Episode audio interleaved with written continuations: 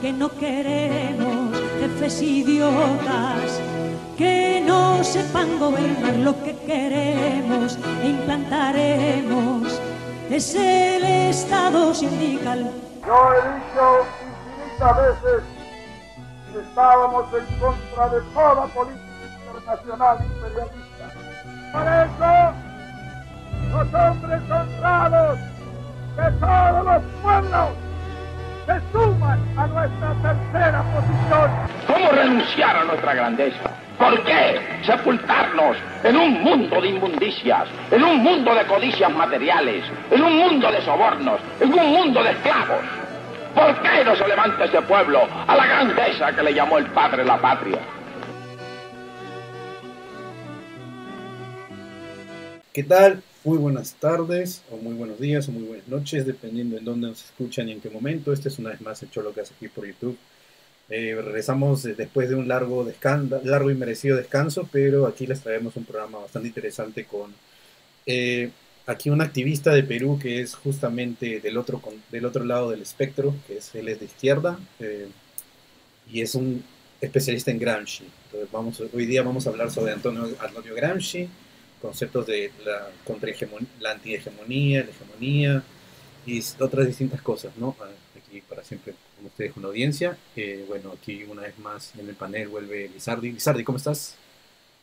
¿Qué tal, Esquizo? Muy, muy contento de estar aquí ya de vuelta. Creo que hace un rato que no grabábamos y bueno, eh, siempre es bueno estar acá.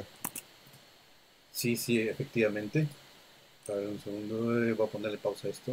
Uh, ya bueno, no importa. y aquí viene nuestro invitado justamente. Desde Perú, aquí le traemos a Aníbal Estacio. ¿Cómo estás, Aníbal? Hola, ¿qué tal? ¿Qué tal? ¿Cómo están todos? Eh, gracias por la invitación al programa, gracias por este, la entrevista. Eh, bueno, como dices, este, soy marxista gramsciano, soy de izquierda, eh, socialista, evidentemente, porque el marxismo no puede ser otra cosa que no sea el socialismo.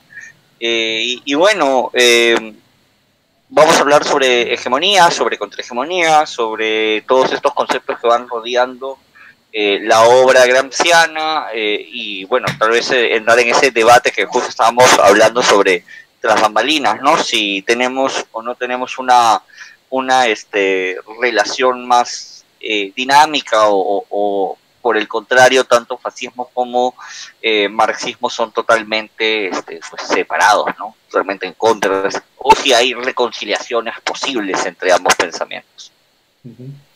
Sí, claro, por supuesto.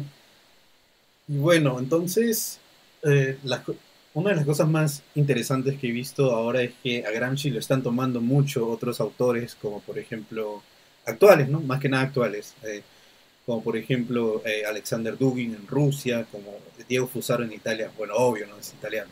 Este, también Alain de Benoit en Francia, ¿no? Todos estos autores bien se posicionan políticamente en lo que es la defensa de la de la tradición, entiéndase tradición europea, nosotros no somos europeos, ¿no? entonces hay que recalcar eso. Eh, el tradicionalismo, este, también eh, a favor de lo que hay, por ejemplo, les dijeron nueva derecha, pero para mí es incorrecto porque, en primer lugar, o sea, este, Diego Fusaro se declara es marxista, ¿no? Dice, yo soy, escribió, su último libro que escribió era sobre Marx y Heidegger. Entonces, este, pero bueno, no, así funcionan los medios. Y eh, por otro lado, la escuela, que, la escuela filosófica que fundó Alain de Benoit junto con toda esta gente en, el Grece, allá por los 70 los 60, 70 este, también les, les empezaron a llamar nueva, nueva derecha, ¿no? Pero es incorrecto, la verdad. Esos patas no son de derecha. Ellos son eh, nacionalistas, tradicionalistas, este, incluso etnicistas en algunos casos, como ya hablamos en algún momento de la obra de Guillaume Fayet, también Guillaume Fayet también eh, se le puede considerar eh, dentro de eso.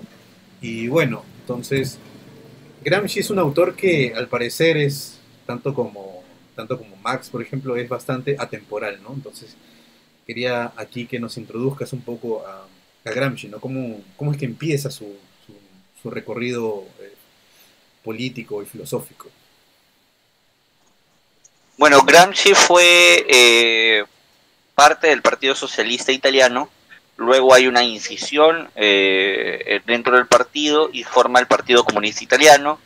Eh, Gramsci tenía una, una esposa que, que, era rusa, ¿no? estuvo, de hecho fue privilegiado cuando, cuando la URSS se forma, cuando triunfa la revolución de Lenin, fue uno de los pocos que, que pudo presenciar la llegada de, de la URSS, la llegada del socialismo vivo, como dirían algunos leninistas, aunque yo difiero un poco con ese punto, eh, tiene un pensamiento heterodoxo dentro del marxismo, su filosofía es un marxismo heterodoxo, eh, y es por eso que también puede ser interpretado de diferentes maneras, puede ser recogido por la derecha, y ha sido recogido por la derecha, eh, pero como lo decía hace un momento, ¿no? Este, al final lo han recogido pero no lo han entendido eh, totalmente, ¿no? Han, tomado sus estrategias pero no, eh, no, no, no, sus fines, ¿no? Porque al final eh, toda la obra gramsciana desemboca en una llegada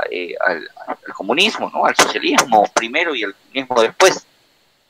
Antonio Gramsci será una influencia en el marxismo latinoamericano bastante amplia, por ejemplo, en el Perú, para los que somos de Perú, este, eh, mucha gente no, no, lo sabe, pero eh, Mariategui, José Carlos Mariategui de la Mauta, eh, tiene influencia directamente gramsciana. Mariategui eh, terminó militando en el partido gramsciano, o sea, en el Partido eh, Comunista Italiano, en su exilio en Italia.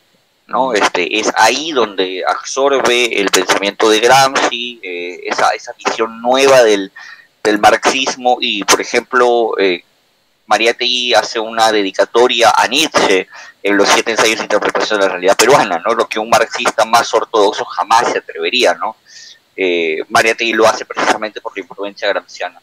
Eh, hereda al marxismo latinoamericano y al, y al marxismo más actual eh, una visión eh, moderna, una visión nueva, una visión de revoluciones tanto materiales como culturales, refresca los conceptos y las relaciones eh, dialécticas entre mm, lo que es la estructura, que es la base económica, y la superestructura, que es la base cultural.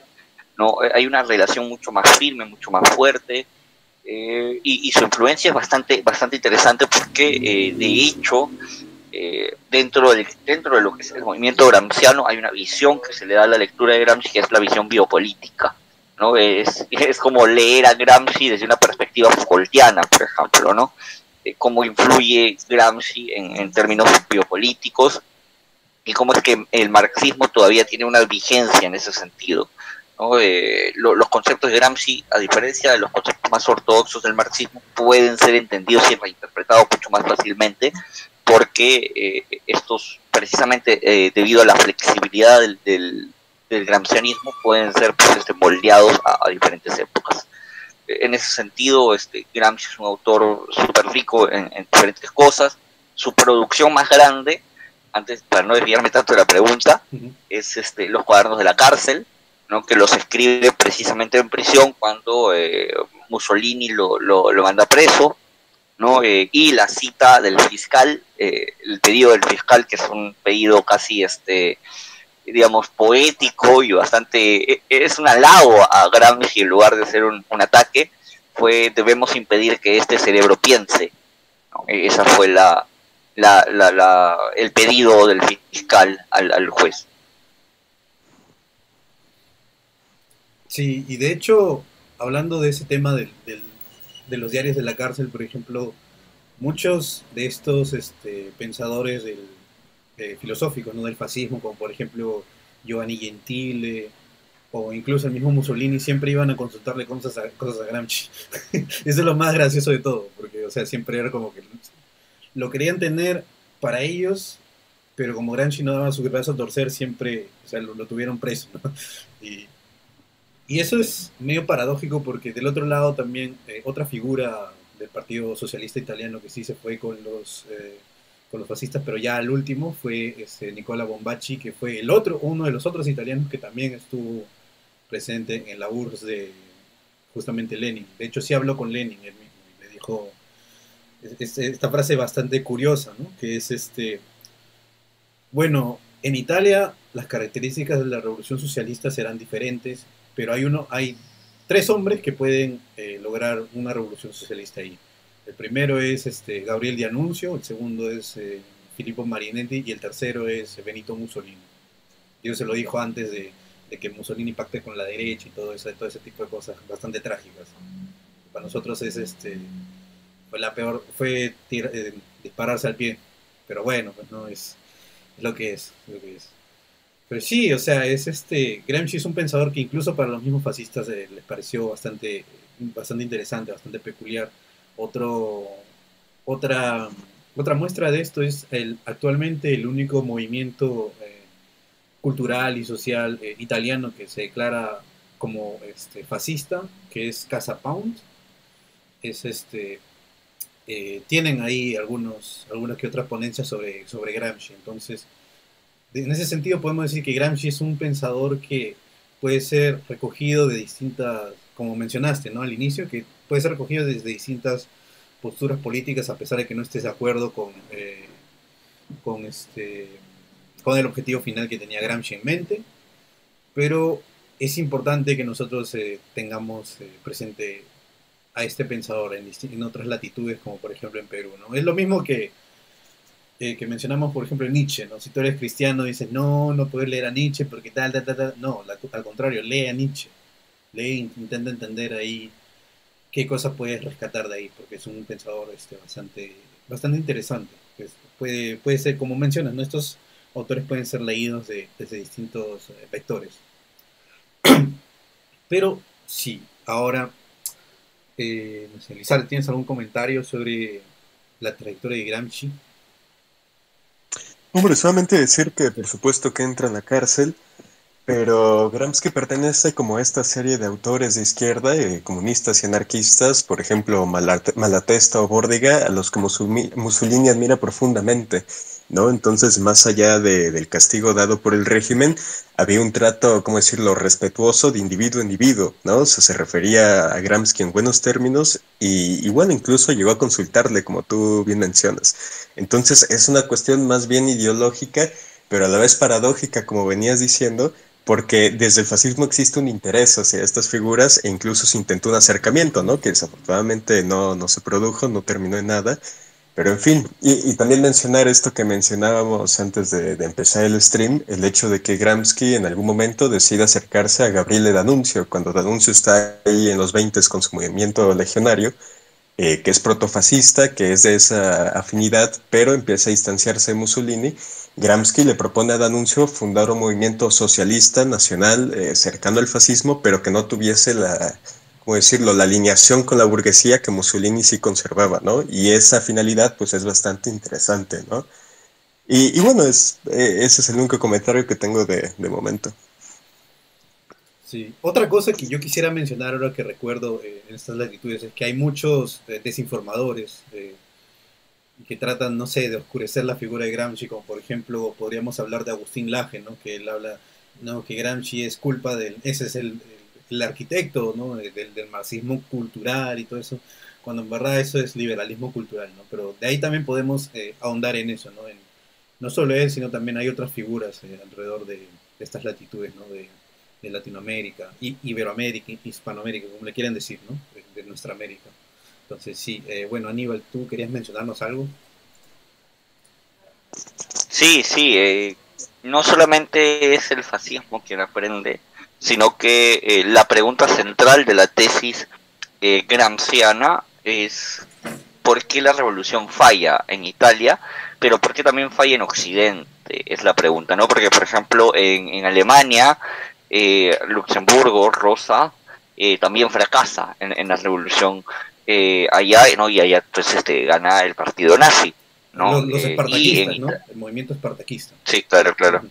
Y en, y en, Italia, este, obviamente, el, el fascismo triunfa, ¿no? Los fascios eh, triunfan. La, la pregunta que resuelve eh, durante todos los cuadernos de la cárcel es la siguiente, ¿no? Dice, eh, la izquierda no ha construido un mito, ¿no? La, la izquierda no ha construido un, una visión ¿no? Eh, desde su crítica marxista, por ejemplo, sostiene, ¿no? Este, el fascismo eh, logra hacer que el proletario olvide su lucha eh, porque le da eh, conceptos reconocibles a la mayoría, por ejemplo, patria, ¿no? familia, ¿no? que son conceptos que el proletario reconoce y que, por ejemplo, una forma más vulgar de entender a Gramsci es como decir, el proletario acepta su explotación porque lo hace en nombre de la patria.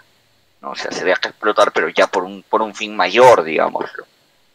Eh, y esto es lo que dice Gramsci, este, pues, saca, saca eh, la capacidad revolucionaria de la clase obrera. ¿no? Es una visión interesante porque de, de esta visión nace pues, el, el concepto de hegemonía, el, concepto de contrahegemonía, ¿no? que para él la hegemonía se sostiene en tres pilares esenciales. ¿no? El pilar de eh, medios de comunicación, que él decía periodismo propiamente, aunque hoy podemos entenderlo ya como medios de comunicación, porque pues, el periodismo ahora está en todos lados. ¿no? Eh, también se le reconoce la educación, ¿no? porque él dice que hay una formación desde pequeños eh, que le enseñan al obrero y a la clase obrera a estar constantemente sometidos, ¿no? en sumisión perpetua. y está la, la, la religión como buen marxista, eh, mayoría de ellos ateos, más en especial los, los, autores, ¿no? Eh, reconocen la religión una forma de hegemonía porque, eh, bueno, nos lleva a pensar en otra cosa y no en la vida material. Entonces, estos tres pilares para la hegemonía deben ser, digamos, caídos, tumbados. ¿Y cómo? Bueno, haciendo una contrahegemonía, que es una visión, digamos, desde el proletariado, una nueva cultura, una nueva forma de elevar eh, intelectualmente a, la clase obrera. ¿no? Él habla sobre conceptos como el intelectual orgánico, ¿no? que es un intelectual que eh, lo que tiene que hacer su, rol histórico, como decimos los marxistas, es estar a servicio de la clase obrera, educar a la clase obrera, impedir que la clase obrera caiga en estos discursos eh, desviantes de su misión y este, pues, encaminarlos a la revolución. ¿no? Otra cosa que critica Gramsci es una de las cosas por las cuales con la con la con Stalin tienen una pequeña este, partición teórica. No es que cuando Stalin estaba por llegar al poder, ya en los últimos días de Lenin, eh, Gramsci escribe una carta a, Lenin que nunca llega a, la URSS, eh, la manda con Togliatti, si no me falla la memoria, eh, y esta carta nunca llega porque Togliatti, eh, bueno, sabía que a Trotsky lo iban a matar, eh, que lo iban a perseguir, entonces este, decide que no porque Gramsci este, ya estaba a punto de ir preso, ¿no? Entonces él dice que era mejor que eh, Stalin siguiera pensando que Gramsci era su aliado para que mínimamente ejerciera, digamos, un poder político sobre Italia y este, pues este, Mussolini y el fascismo no lo matara, sino que lo considerara un preso político, ¿no? Con, que en última instancia se la URSS le ocurría invadir Italia, eh, poder negociar, ¿no? Eh, y claro, después ya hay un vínculo, ya cuando Gramsci está en, prisión, hay un vínculo eh, un poco más cercano, creo yo que se consultan cosas, Gramsci aprende muchas cosas del fascismo, eh, su mítica, hay un libro que me encanta a mí bastante de Gramsci, que se llama eh, El Nuevo Príncipe. El Nuevo Príncipe es, es un texto que Gramsci hace analizando al, príncipe, ¿no? El Nuevo Príncipe, el príncipe moderno, que, nace del análisis del príncipe de Nicolás Maquiavelo, ¿no? y él sostiene algo así como el príncipe actual el príncipe actual es un príncipe que eh, no es una figura de un, un, representante, no es un político, no es una persona en sí misma, sino que es una representación, eh, digamos, conceptual de los deseos de una clase. ¿no? Es la clase que debe considerarse a sí misma un príncipe moderno a tomar el poder. ¿no? Eh, digamos que recoge el realismo político Maquiavel de Maquiavelo y lo traslada a, la izquierda, ¿no? El marxismo. Entonces sería una especie de, interpretación de la política real, desde lo, no desde lo que debería ser, sino desde lo que es eh, dentro de, de la perspectiva marxista. Así es, así es, De hecho, este tema es, es ampliamente interesante porque siempre se ha buscado construir un nuevo, eh, no exactamente así de forma explícita, pero sí implícitamente, como tú mencionas, ¿no? un nuevo príncipe. Porque, por ejemplo, para... De hecho, ahí podríamos hablar también de esta idea del sujeto cartesiano, ¿no? que, por ejemplo, para las teorías políticas, ¿qué es lo más importante? Para el, individuo, para el liberalismo es el individuo, para, eh, el, para el marxismo es justamente la clase, para, eh, por ejemplo, si habláramos ¿no? de, monárquicos, ¿no? sería eh, el, rey, pues, el rey, el monarca. Si hablamos de fascismo, eh, en la versión italiana sería el Estado. Si hablamos de, del nazismo sería la raza. Y si hablamos de, por ejemplo, no sé, actualmente no irían los conservadores, sería la familia. Entonces, siempre hay como que un sujeto sobre el cual construyen este, distintas concepciones, ¿no? distintas tesis, distintas, eh, distintas ideas ¿no? que, que, apoyan y sustentan su praxis política.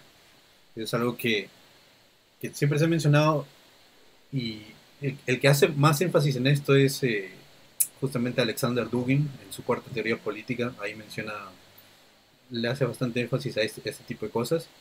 Y este yo justamente veo en Gramsci como que un precursor de eso, en, este, en esta idea del, del, nuevo príncipe. muy interesante, muy... De hecho, es, eh, daría bastante para, para, analizarlo más profundamente. Ahora, respecto de... Respecto justamente de, de las de distintas tesis de Gramsci, menciona mucho lo que es este, la hegemonía, la, la contrahegemonía también. Eh, Quisiera hacer un, un, punto, quisiera ahondar en el punto de la religión, porque obviamente en distintas, en distintas latitudes, ya ahora en 2022 hemos visto que históricamente hay, hay algunas religiones que en vez de formarse, formarse como parte de la, buena experiencia, ¿no?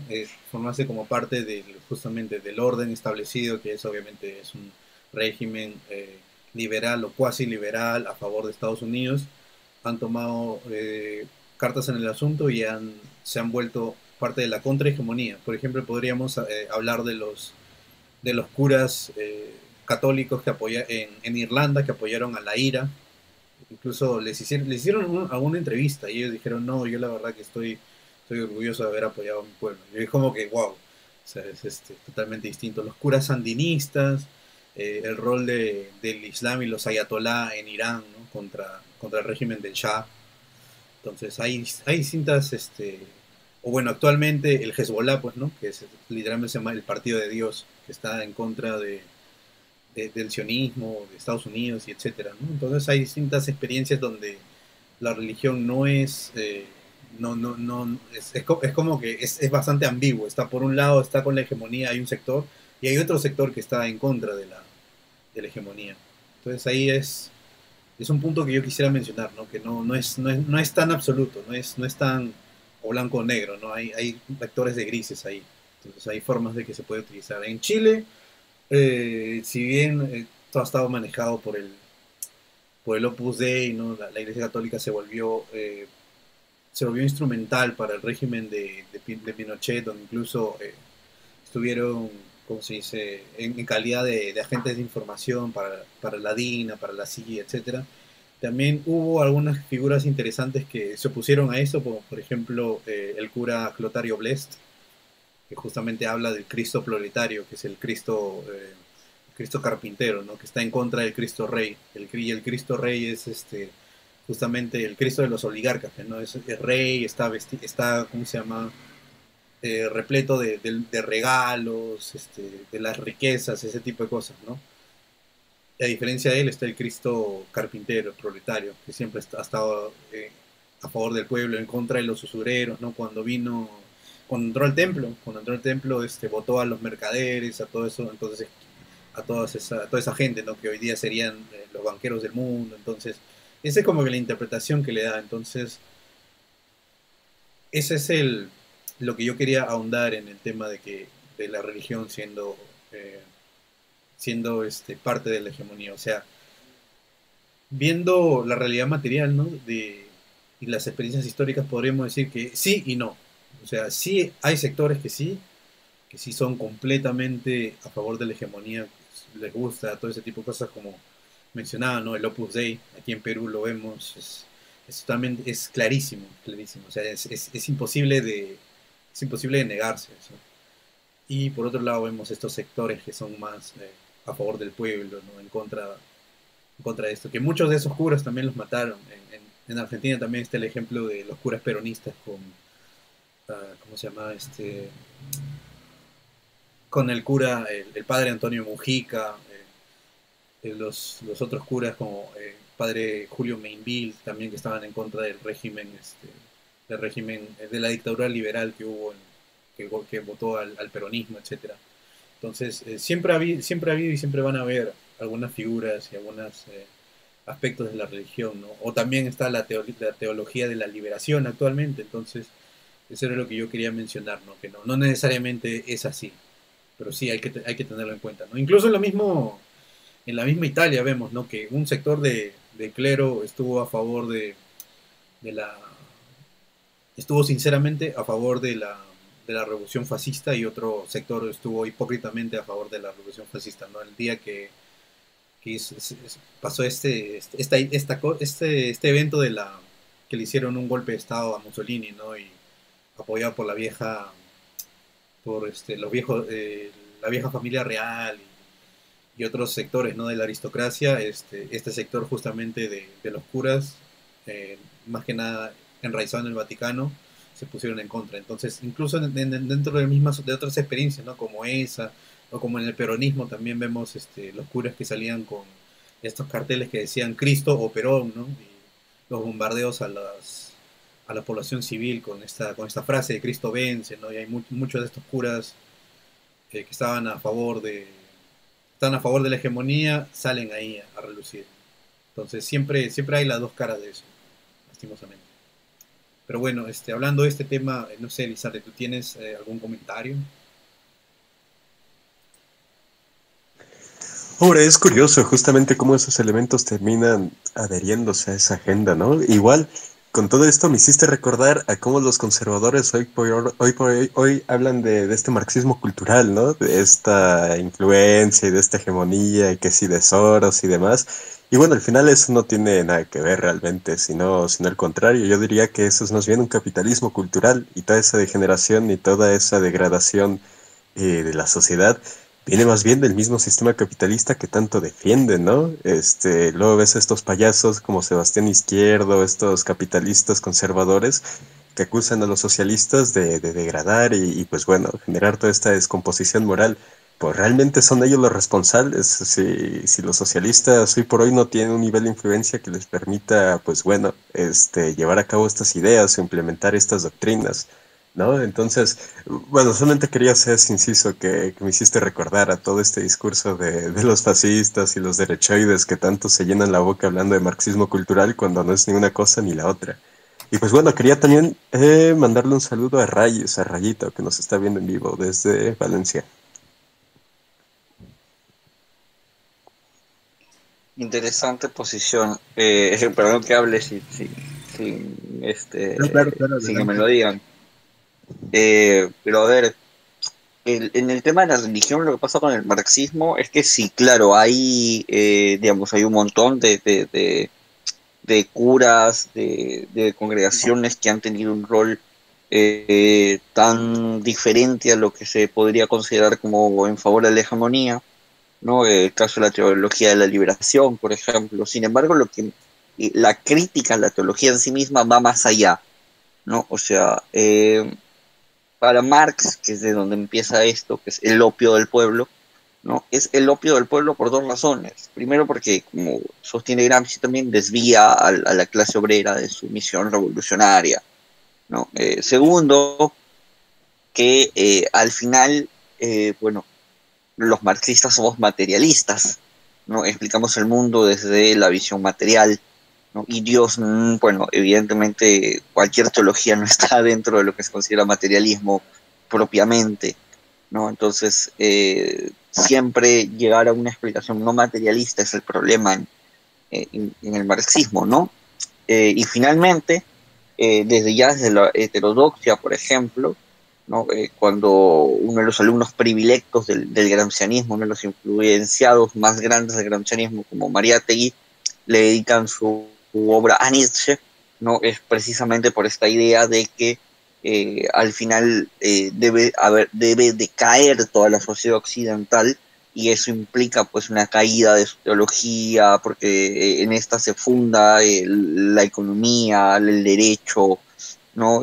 todo, todo aquello que, sostiene la, la, sociedad occidental debe caer precisamente por eso. En cuanto al tema de, de, la comunidad LGTB, no sé si lo saben, pero yo también soy activista LGTB, bastante aférrimo de hecho o sea, soy un, marxista combinado en, en, en muchos sentidos. Eh, y bueno, si, si, bien es verdad, no, no tenemos la capacidad para, para hacer una ideología de género, como, la, como Lage dice en su libro panfletario, ¿no? lleno de falacias y, de, de errores históricos y precisiones, más citas sacadas de páginas de internet que eran memes. eh, más allá de, de, de eso, ¿no? Eh, el, el, real contexto de, de, lo que plantea Gramsci eh, no es en contra de la comunidad LGTB, pero la verdad es que no tenemos pues este, la, la capacidad para, para aplicar la teoría gramsciana dentro de, la cultura, no como nos gustaría. Eh, igual eh, la, influencia de Gramsci sobre otros marxistas posteriores es innegable, ¿no? Eh, por ejemplo, la Escuela de Frankfurt, Jean-Paul Sartre, Simone de Beauvoir, ¿no? que sí, sí tienen una, una influencia sobre el tema de la comunidad LGTB y del feminismo, pero evidentemente el feminismo que hay actualmente en el mundo y la comunidad LGTB que hay eh, actualmente en el mundo difiere mucho de la visión marxista de la comunidad LGTB y de la visión feminista de la comunidad LGTB. ¿no? Porque mientras que para el feminismo de derecha, nosotros llamamos feminismo liberal, y el capitalismo rosa, que es como llamamos a, a la influencia LGTB en el capitalismo, eh, estos buscan simplemente una emancipación de derechos, ¿no? O sea, eh, ser incluidos dentro del proceso de producción, como diríamos los marxistas. Mientras que eh, el, marxismo, el feminismo marxista y la comunidad LGTB marxista no busca una inclusión de derechos, sino que entiende que es el sistema capitalista un socio y a la vez un reproductor de las dinámicas eh, heteropatriarcales, como diríamos dentro del feminismo, ¿no? Y que para que caiga el heteropatriarcado debe caer el capitalismo con él, porque lo único que ha hecho el, capitalismo es, digamos, incluir a la mujer en los roles de producción, pero para el feminismo marxista la mujer sigue siendo explotada y ahora es explotada doblemente todavía, porque es explotada dentro de como, como proletaria, como mujer que trabaja, y a su vez es explotada como, como parte de, una diferencia histórica que denuncia Simón de Boa, por ejemplo, ¿no? El, la autoridad de la mujer. Igual el, homosexual, ¿no? El homosexual eh, o la comunidad LGTB en general, al final, este, que son pues este, trabajadores nuevos, ¿no? Que, que puedan sustentar el capitalismo rosa nada más. Pero de ahí, este, no, no, no tienen nada, ¿no? Digamos que el capitalismo le ha dado derechos a la comunidad LGTB no porque de verdad crea en sus derechos, se los ha dado porque, bueno, digamos, ¿no? La comunidad LGTB este, mueve, mueve dinero, ¿no? Y mientras sean útiles para la economía, este, el capitalismo te va a vender lo que lo quiera, ¿no? O sea, es, es un tema de, bueno, me produces, te recompenso. Si dejas de producirme, ya no te recompenso. ¿no? Y ese, ese, es lo que se denuncia dentro de lo que es el marxismo. Eh, y la revolución cultural de Gramsci, como he dicho, este, si bien puede ser leída desde otras perspectivas, eh, principalmente, principalmente su, su, visión es, es la caída de, del sistema occidental eh, capitalista, ¿no? es la creación de, de una sociedad nueva, es la, la, creación de un socialismo, de un comunismo, es un término derridiano, por decirlo así, la deconstrucción de, de, de pues de, de, todo el del sistema que tenemos, ¿no? Porque no hay otra cosa que, que no sea la caída de este sistema para, para, los marxistas, ¿no? Y Gramsci tiene eso en su, en su filosofía, ¿no? Tiene mucho de eso, tiene eh, como dije, también tiene mucha influencia de, cómo es que él, veía el fascismo eh, y cómo había triunfado este, ¿no? Por eso es que dentro del, príncipe moderno, o del nuevo príncipe, que es el texto que había mencionado de Gramsci, ¿no? Él habla de construir una mítica, de construir una idea, de construir un concepto, de que eh, dice, ¿no? En la, en la introducción del príncipe moderno, el Príncipe no es solamente una obra de política científica, sino que es también una obra eh, que aparte de entender la política desde una visión científica, la entiende como una visión estructural, no superestructural, es decir, que genera un concepto que debe hermanar a, toda la, clase obrera para triunfar, porque si no, bueno, si no, no hay esta, esta contrahegemonía, eh, pues al final este, nos domina eh, el discurso, ¿no? Y es lo que hace el sistema actual, ¿no? O sea, ¿cuántas personas son capaces de cuestionar eh, eh, el mundo en el que viven? ¿Cuántas personas piensan que este sistema está bien? porque sí, ¿no? O sea, pueden pensar que el sistema está bien, pero lo peor es que lo piensan que es porque sí, ¿no? Porque, porque sí, pues porque la tradición lo dicta, ¿no? Porque la tele lo dice, ¿no? Porque, porque bueno, pues el político tal que, que dice que sí, que es, es así, o sea, cuál, es la verdadera razón por la que el sistema funciona. Eso es lo, más gracioso, que muchos liberales, muchos derechosos, no saben por qué su sistema funciona, ¿no? pero ellos dicen que funciona. ¿No? Eh, una especie de, de argumento ad nauseam, ¿no? o una falacia de la tradición también, simplemente porque sí, y ya está. Eh, y, no hay un cuestionamiento real al sistema, ¿no? El, el, consumismo es parte de una hegemonía, porque existe eso es algo que yo, por ejemplo, uso siempre como argumento contra los libertarios con los que suelo debatir muchas veces. Acá en Perú me he hecho medianamente conocido por eso. Eh, un tema de, del control de la libertad, ¿no? Y, con eso termino, porque me imagino que hay más gente que quiere hablar. Eh, entienden la libertad solamente como libertad de consumo, ¿no? Y entienden la coacción eh, no en el término real de la coacción, sino que la coacción es fuerza física, dicen ellos, ¿no? O sea, yo poniéndote un arma para que hagas algo. Pero esa es una manera muy tonta de ver la coacción, ¿no? Como dice Gramsci, la, la hegemonía es una forma de control incluso más brutal que, que, la, que la fuerza física per se, porque eh, la fuerza física per se, tarde o temprano, cuando la masa se da cuenta que es mayoría, bueno, se levanta y, termina Mussolini como terminó, ¿no? Colgado. porque cuando la, la, gente se da cuenta que puede golpear al dictador, que el dictador sangra, eh, se terminaron, se terminó el juego, se terminó el juego, ahí ya, chao, game, over, ¿no? Pero mientras no sea consciente, si el dominio es inconsciente, si el dominio es hegemónico a través del discurso, entonces pues este, ahí, ahí se juega de otra manera, ¿no? Se juega, como decía Gramsci, con una guerra de posiciones. En fin, eso es, eso es lo que voy a decir, porque me he extendido bastante también ahorita. No, no, de hecho fue necesaria la extensión. Muchísimas gracias por, esto. Hay un punto que yo quisiera mencionar justamente que es eh, esto, este tema que mencionaste, ¿no? De la comunidad LGTB y todo esto, eh, por ejemplo, y, haciendo también un énfasis en lo que mencionabas, ¿no? De, otros autores que también tienen influencia de influencia de Gramsci, como puede ser eh, la escuela de Frankfurt, ¿no? O, este, o los socialistas norteamericanos, Harry también, etcétera, esta gente, eh, algo que, que se olvida mucho, ¿no? Es este que, a ver, todo esto, todo esto del, también de lo, haciendo también un paréntesis con lo que dice Laje y toda esta gente, ¿no? El marxismo cultural y toda la cosa. O sea, a ver, ¿por, ¿por qué la escuela en Frankfurt es relevante? la, la, primera pregunta, ¿no? La gente, o sea, en el, en el sentido de, de, tener influencia, tener poder. O sea, ¿por, ¿por qué es que es relevante?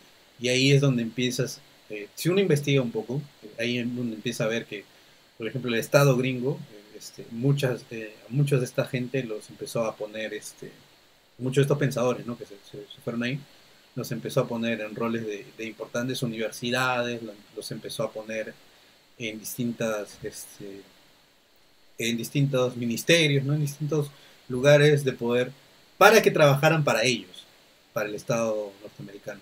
No era que trabajaban para la futura revolución este, socialista norteamericana, no, no, no, estaban trabajando para el Estado norteamericano. Ahí estuvieron metidos lo que era la, el precursor de la CIA, ¿no?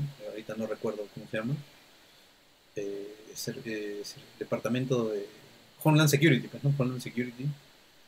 Y también este, los eh, departamentos eh, foráneos, ¿no? Externos, para fuerzas externas. Ahí empezaron a desarrollar todas estas ideas y, por ejemplo, mucho de esto que, que se olvidaron de mencionar, ¿no? Curiosamente, en estos libros, este, de, que, que hablan ¿no? del marxismo cultural y todo esto, es que justamente estaban muchas veces haciendo críticas a, a la URSS, ¿no? Y por qué era tan, eh, tan no sé, este, fascistoide, tan patriarcal, etcétera, distintas, usaban distintos términos, ¿no? Estos, estos, estos pensadores. Eh, y en, en, su afán de, de, querer, ¿no? Este, hacer una, una evaluación y una crítica este, obviamente a favor del Estado gringo, ¿no? Y en contra de la URSS, este, empezaron a tomar otros autores, ¿no? Por ejemplo, eh, podríamos mencionar el... ¿Quién era el que hizo el, el, hombre, un, el hombre unidimensional? Ahorita no me acuerdo su nombre. Eh, Strauss, no, no, no, no, estoy, me estoy equivocando. El, pero uno de estos autores, por ejemplo, intentó tomar a Heidegger para hacer, hizo un, escribió un libro, ¿no? De Heidegger y Heidegger y Marx, ¿no? Que al final este, no, no, le, no, no, fue ni chicha ni limonada, no le salió por ningún lado el tiro. Eh, este, pero, por ejemplo, estos, este... Oye, está pasando? Ay, no, no. Pero, por ejemplo, estos, estos, autores siempre han estado, estos pensadores siempre han estado así a favor de Estados Unidos. De ahí también podemos mencionar el, cuando muchos hablan del arte postmoderno, no es culpa del marxismo cultural, no, la verdad que eh, es, este, la CIA y el FBI le metieron, dinero a un, este, a, este arte moderno y lo volvieron popular. Eh, algo así como hicieron este, el MI6 con los Beatles. Eh, fue, algo, así. De hecho, hay un. Está en inglés, lastimosamente, pero hay una hay un artículo de eso, ¿no? Cómo, es que dice ahí cómo es que la CIA creó el, arte moderno. Entonces todo esto que denunciamos, ¿no? Que, que denuncian estos eh, derechoides conservadores, ¿no? De derecha, es que todo lo que están denunciando viene de Estados Unidos. Nada de eso viene de la URSS. Nada de eso viene de China. Oye, o sea, o sea, ¿qué te puedo decir? Y si pudiera comentar. Si verdad, ahora espera un, un, segundo. Ahorita ha venido Lenny. ¿Cómo estás, Lenny? Desde el barrio fino transmitiendo. Todo bien, todo bien. Disculpa la tardanza, es que estaba entrando con los muchachos y acabo de terminar. Pero si yo pudiera comentar, mira, al respecto del marxismo cultural, yo diría que ni existiera. Porque tal cosa es lo que estamos en el liberalismo. Como tú bien has mencionado, quienes terminan promoviendo son los poderes anglosajones y occidentales. Así, si, si bien veamos, esto lo que estamos dando es un liberalismo y como dice Dunn, es la instrumentización de la izquierda para el liberalismo. Que ahí es que se caen muchos estos argumentos y vemos que en realidad la base de estos derechoides, de esta supuesta derecha, que terminan siendo liberales clásicos, no, están conservando nada, ni tienen ninguna base tradicionalista, ningún base ni fundamento para sus argumentos, terminan cayendo en ese mismo juego y terminan criticando lo que ellos mismos son, lo que ellos mismos promueven y no se dan cuenta que están jugando para el equipo equivocado, no se dan cuenta que están jugando el mismo juego de enemigos y que están en esa misma ficha. Que es lo mismo cuando aquí, ¿verdad? Por ejemplo, vemos a un partido que, que es por la independencia, que no tiene nada que ver con Estados Unidos, sin embargo, sus tácticas, su, su modus operandi es de un partido demócrata estadounidense. Y ahí es que vemos cómo todos estos argumentos en se caen y vemos cómo esto va, es mucho más trascendental y que tal cosa, como decía, el marxismo cultural te va a dar en la cara con el liberalismo una y otra vez. Así es, tal cual, tal cual, tal cual. Siempre, siempre está trabajando para la, justamente, hablando de Gramsci, para la hegemonía liberal. Y más que hegemonía liberal que viene de la potencia que nos ha estado subyugando desde siempre, que es Estados Unidos.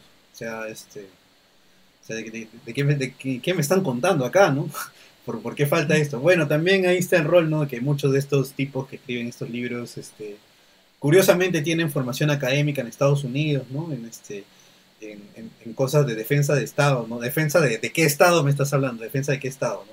Defensa del Estado gringo, no, pues, y... o sea, está ahí, es, es muy, muy, es muy, este... No, y como Aníbal estaba mencionando, como estaba mencionando, el caballero. Te hablan de libertad, pero ¿qué libertad? Te tener 32 marcas de cereal con ningún con un que no puedes ni, ni mencionar tu, tu propia cuenta. ¿Entiendes? ¿Qué tipo de libertad es eso? Esa es la libertad que tú quieres. Y es como dice Luis, ok, es progreso, pero hacia, hacia qué? ¿Dónde vamos a detener? ¿Cuál es la meta? ¿Por qué estamos progresando? ¿Hacia dónde? ¿Entiendes? Algo ciego y algo demoníaco en realidad. Sí, algo totalmente, más que eso es esquizofrénico, es bastante esquizofrénico. O sea, ves ahora los, eh, bueno, distintos, este, distintas representaciones ¿no? en Estados Unidos como este, es una sociedad que se está autodestruyendo a cada, a cada rato. Entonces, es, es, loquísimo. ¿no? Y, eso, y eso no les gusta mencionar, ¿no? Cuando lo mencionan dicen, no, es culpa de los marxistas culturales. No, viejo. Es, es, es, algo que está destinado al fracaso. Pero bueno, o sea, volviendo al punto... Sí, avanzando al otro punto que mencionaba, ¿no? Que era, que Gramsci mencionaba como eh, la civilización occidental y todo eso, hay que mencionar que eh, nosotros, ¿no? En este, en este lado de América nunca hemos sido occidentales siempre hemos sido otra cosa, siempre hemos, eh, incluso desde el inicio, ¿no? Por ejemplo, eh, todos, todos los estados europeos o, bien tomaban eh, la forma británica de, de, imperialismo o bien tomaban la forma francesa, ¿no? De, de Estado y también mantener algunas colonias, ¿no? Dentro de ese, imperialismo. Pero nunca, los únicos dos países que, los únicos dos imperios ¿no? que tomaron otra, otra forma de hacer las cosas que era más a la romana eran tanto Portugal como, eh, como España. Y nosotros nos fundamos sobre eso, pero también aportando nuestros, nuestras cosas. Eh, después de la conquista, aportando de distintas experiencias, distintas, eh, distintas estructuras que ya existían aquí, obviamente. De hecho, también podríamos hablar después un poco tu debate sobre Capitán Perú, este, este, Aníbal, porque estoy de acuerdo en algunas cosas que mencionaste y este estoy más de acuerdo contigo en algunas cosas que con el Capitán Perú, pero también, o sea, menciona algunos, él, menciona algunos puntos que son importantes, solamente que no, no los articuló muy bien. Yo sí creo que tengo la, tengo la certeza de que lo puedo hacer mejor. Pero bueno, entonces, este, por ejemplo, muchos de estos, eh, los conquistadores españoles montaron sobre lo que ya existía, en vez de, en, vez de construir intentar construir la rueda, es como que la rueda ya existía, simplemente la usa es lo que hicieron aquí con haciendo los matrimonios y todo ese tipo de cosas, ¿no? Ya de ahí hablar de que no, que hasta el, hasta el campesino más pobre vivía mejor y que, y, que el campesino más pobre podía irse a la universidad a estudiar si quisiera, no, eso ya es, son, son idealismos que no, no, nunca fue, o sea, tampoco, tampoco hay que irnos a ese extremo, siempre hay que ser crítico y racional sobre todo, ¿no? Hablar sobre con la información que tenemos a la mano. Bueno, pero como mencionaba, ¿no? O sea, porque la civilización occidental viene de dos lados, ¿no? que primero que nada es esta, esta forma ¿no? de, imperialismo liberal este, inglés y la otra forma es este, del estatismo, eh, sí, pues estatismo liberal, eh, eh, ¿cómo se dice? Estatismo liberal francés. Francia, son Francia, son justamente, bueno, y de ahí también están los los, holandeses que estaban en, el medio, ¿no? Y de ahí todo el resto de, estados, este, todo el resto de estados o imperios eh, europeos solamente se han dedicado a copiar. De ahí también es que salen los, sale gente como Nietzsche, ¿no? Que son germanos. Ni, no solo Nietzsche, diría también este, Oswald Spengler, porque Spengler también es una de las, de las grandes influencias en, en Mariátegui también. Y justamente él tiene dos, dos libros, dos, dos tomos, dos volúmenes este, gigantes que se dedican justamente a destruir todo esto que es este se llama decadencia de Occidente, la decadencia de Occidente, ¿no? volumen 1 y volumen 2, que justamente ahí entra el detalle, ¿no? Dice por qué la civilización occidental está, está destinada al fracaso y está destinada a decaer. Entonces, si se dan cuenta, todo eso es un, es un dilema bastante, es bastante europeo. Pero por otro lado existe esta expansión ¿no? de, la, de la civilización occidental que es Estados Unidos. Estados Unidos es lo que siempre, obviamente en inglés no dicen, este, the West, the West, no, todo lo que ellos, todo lo que ellos quieren decir que es Occidente, the West, es este, termina siendo Occidente, termina siendo lo que ellos dicen. Entonces, por otro lado está la civilización norteamericana, eh, bueno, la, extensión, ¿no? que es este, América del Norte, Canadá, Australia, Nueva Zelanda, etcétera, ¿no? Estos otros países. Pero nosotros nunca hemos sido, nunca hemos sido ni lo uno ni lo otro la forma de, incluso la forma de familia que ellos tienen, que la familia tradicional, que es este mamá, papá, hijos y un perro, ¿no? Y, aislados en una cerca, aislados en una casa, eh, ahí en medio del campo. Eso no es, eso no es la familia latinoamericana, la familia peruana. La familia tradicional de aquí es este la familia extendida, el, clan, ¿no? Por ejemplo, cuando hay este cumpleaños de la abuelita y van este, todos los primos, están ahí este, juntándose, conversando, chupando, etcétera, ¿no? Entonces es este. Bien es, tribal. es- sí, es, Bien tribal. es tribal, es totalmente, es totalmente, es totalmente diferente. In- Incluso también puede aparecer uno que otro amigo de la, de la, de la familia, ¿no? que también sería parte de la tribu en, en ese sentido. Entonces nosotros oc- occidentales no, nunca hemos sido. Ese es, No, jamás, jamás. Es, es bastante gracioso que se piense que somos occidentales, que hay una occidentalidad en América Latina, ¿no? Y América Latina es América Latina, ¿no? O sea, eh, incluso yo diría, ¿no? Que, que hay eh, rasgos eh, pequeños de Occidente, porque evidentemente hoy, hoy más que nunca incluso vivimos una era pues de globalización, ¿no? Entonces hay una influencia occidental pero todo lo que llega de Occidente termina siendo transformado a lo latino, ¿no? todo se latiniza, ¿no? Una de las pruebas más grandes, no solamente con el tema de la cultura española, sino por ejemplo con, la inglesa, ¿no? El, rock, eh, como tal, cuando llega a América Latina, comienza a absorber otras cosas, ¿no? Comienza a absorber eh, formas, sentidos, letras, eh, y, tenemos pues otra tip- otro tipo de variantes, ¿no? Si uno escucha, a mí que me gusta mucho el rock, por ejemplo, si uno escucha eh, el rock inglés, ¿no? O el gringo versus, eh, no sé, pues Soda Stereo en Argentina, sí hay una diferencia, sí, sí hay una diferencia marcada entre una y otra, porque los latinoamericanos solemos adaptarlo todo a nuestro contexto, ¿no? O sea, no, no nos adaptamos al contexto de afuera, sino que agarramos lo de afuera y lo adaptamos a nosotros. No, no, no es que tomemos de ellos, sino que lo agarramos, decimos, ah, mira, esto me parece chévere y lo, lo, lo volvemos nuestro. ¿no? Digamos que, que lo criollizamos, lo, lo latinizamos, ¿no? Eh, eh, la Navidad, por ejemplo, ¿no? En Perú, tú que, tú eres de Perú, por ejemplo, ¿no? Eh, la Navidad, eh, debemos ser los únicos seres humanos en el mundo, ¿no? Que toman chocolate caliente en Navidad, ¿no? pleno verano sí, peruano. pleno verano, con panetón. En pleno verano peruano. Sí, con panetón, ¿no? O sea, y humeante, ¿no? Y humeante. Eh, Con sombreros, o sea, ¿qué, qué, qué miércoles está con sombreros en, en, en Navidad? O sea, yo, yo traigo un gringo acá a celebrar Navidad en pleno verano y el, el gringo, ¿no? O sea, que es su tradición más pura. Me vas a decir que miércoles está haciendo tomar chocolate caliente en pleno verano. No, o sea, van a la mierda. Eh, y, y, y nuestra cena, ¿no? O sea, ¿qué, qué, cena el peruano en Navidad, por ejemplo, ¿no? O sea, eh, o sea hemos, sacado esa tradición eh, tan estricta de, de, Estados Unidos, eh, hemos mezclado cosas, ¿no? El Halloween, por ejemplo, nosotros acá en Perú, para la gente que nos ve desde el extranjero, tenemos una tradición eh, que se llama la música de la canción criolla, que es el mismo día, Sí, 31 sí, el día de la octubre, canción ¿no? criolla. Claro, y el peruano hace Sí, los sí. dos. Sí, tú puedes ver eh, a, a la gente disfrazada mientras baila un festejo, ¿no? Es como, ¿qué demonios estás Sí. haciendo? Sí, pues ¿No? en la Eh, mañana ah, están todos los días, están todo el día escuchando de embajadores criollos, ¿no? Y de noche se van a tonear escuchando Bad Bunny. Sí, sí, sí, sí. Ves a una brujita ahí bailando festejo, ¿no? O Una marinera, y es como, ¿qué, qué fue acá, no? Eh, y incluso, y, es- y eso que estamos hablando, y estoy mencionando las cosas de la costa, ¿no? Que es, eh, evidentemente la costa peruana es mucho más occidental, pero si nos vamos a, a, a la sierra, a los Andes peruanos, este, la visión eh, del occidente es casi menor todavía, ¿no? Y si nos seguimos metiendo más profundo en, en la Amazonía peruana, ya pues ni qué decirlo, ¿no? O sea, ahí este, el Perú ni existe, o sea, ni, no- ni como Estado peruano existe. Hay gente que no, no sabe ni qué es el, el Perú, ¿no? O sea, ¿qué, qué Perú? ¿Qué, qué vivíamos en el Perú? Yo sigo pensando que ha sido en el Tahuantinsuyo, ¿no? ¿Cuándo, ¿Cuándo se murió el Inca?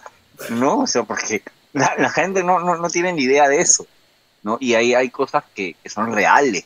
Sí, mira, América porque, por Latina ejemplo, incluso nunca, mezclándolo nunca, con, la, nunca, con la tradición del fútbol, Sí. a Checho Ibarra lo coronaron de Inca.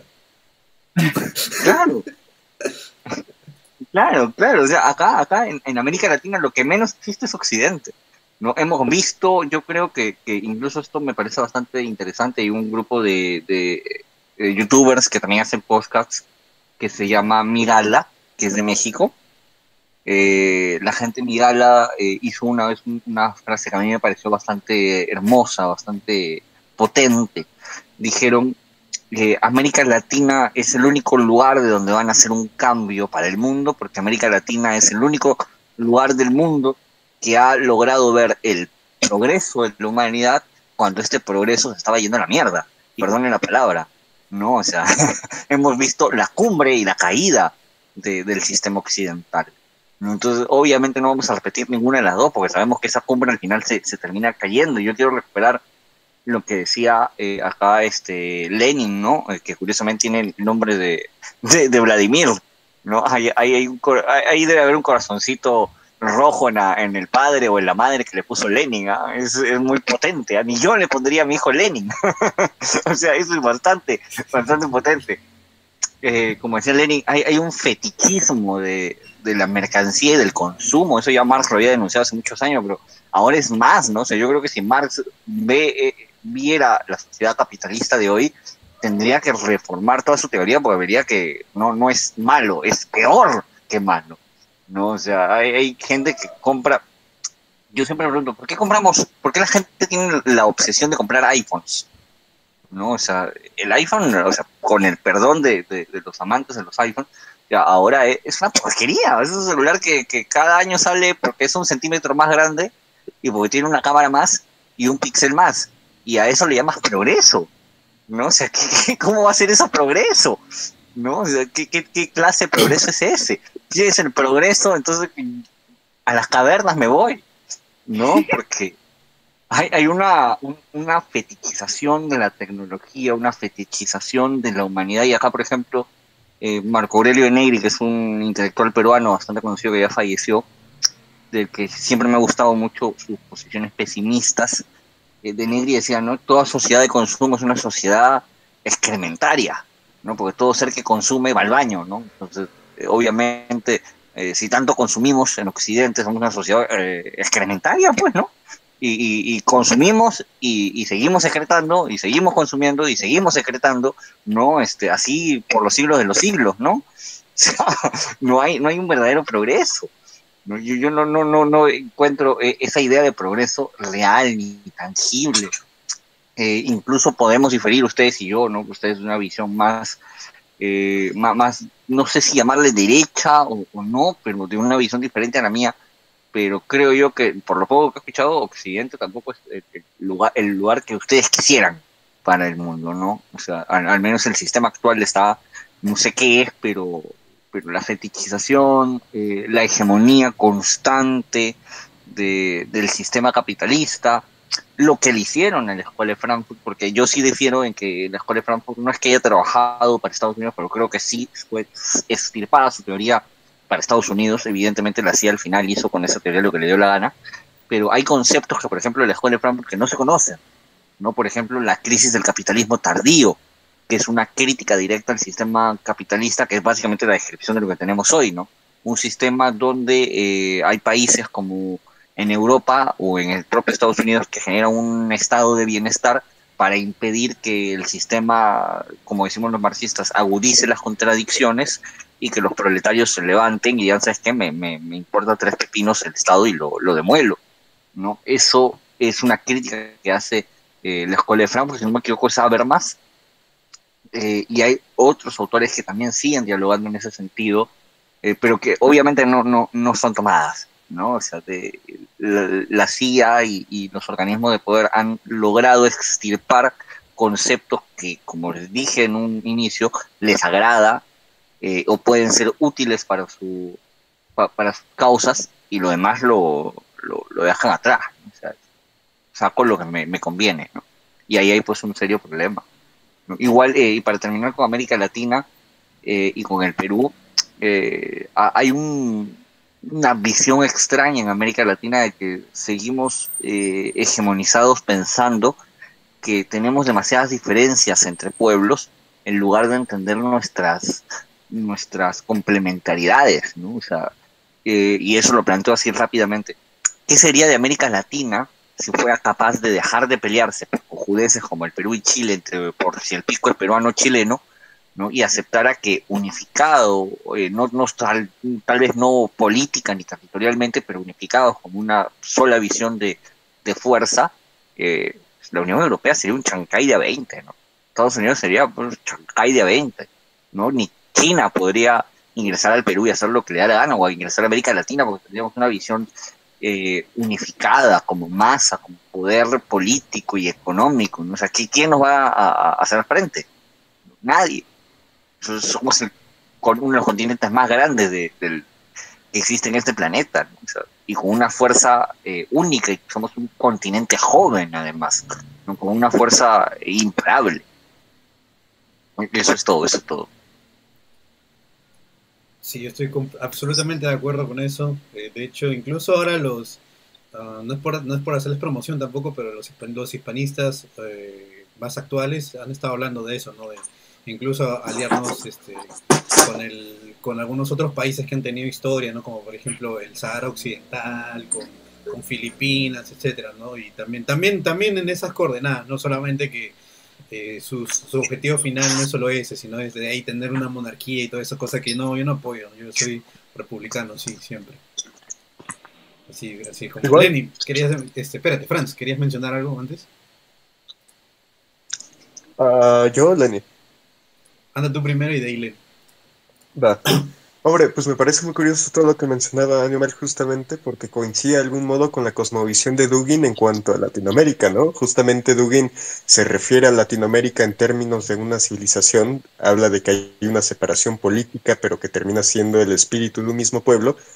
Y, y Dugin escribe también en su cuarta teoría política que Latinoamérica representa un pueblo joven, ¿no? Es la civilización del futuro, como él le llama, porque no tiene un pasado imperial, no tiene un pasado cultural consolidado, pero es justamente de donde nacerán las cosas de nuestro devenir como humanidad, porque es el pueblo que está desarrollándose, ¿no? Y que va a gestarse en, bueno, en algo más grande.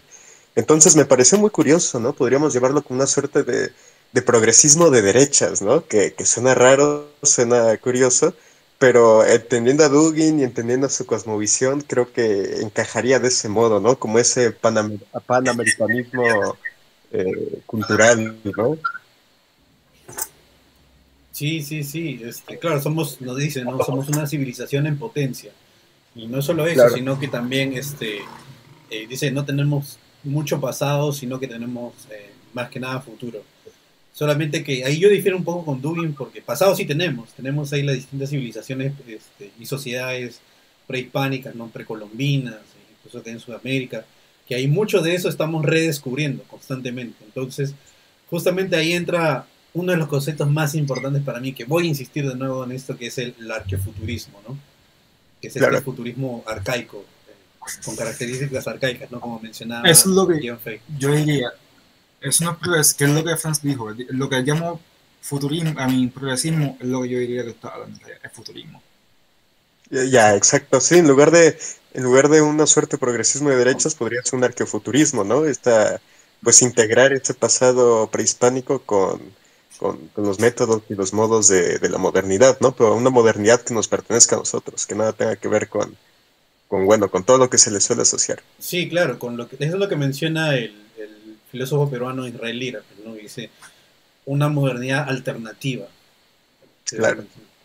Sí, sí. Sería obviamente solamente impuesta, hecha por nosotros y reflejada en nuestro pueblo, pero justamente como mencionaba Aníbal aquí, o sea, no es algo que va a venir de arriba abajo, sino es algo que es totalmente orgánico, que es algo que lo ves todos los días en las calles y dices, ah, bueno, ¿y cómo sería, y cómo sería si esto, si este tipo de cosas llegara al poder? Obviamente ahí también entra algunas críticas, ¿no? La, la criollada, ¿no? La viveza criolla, ¿cómo se llama también este, este tipo de cosas, de otras cosas que también tenemos que, resolver internamente, que son este algunos estos, eh, ¿cómo se dice?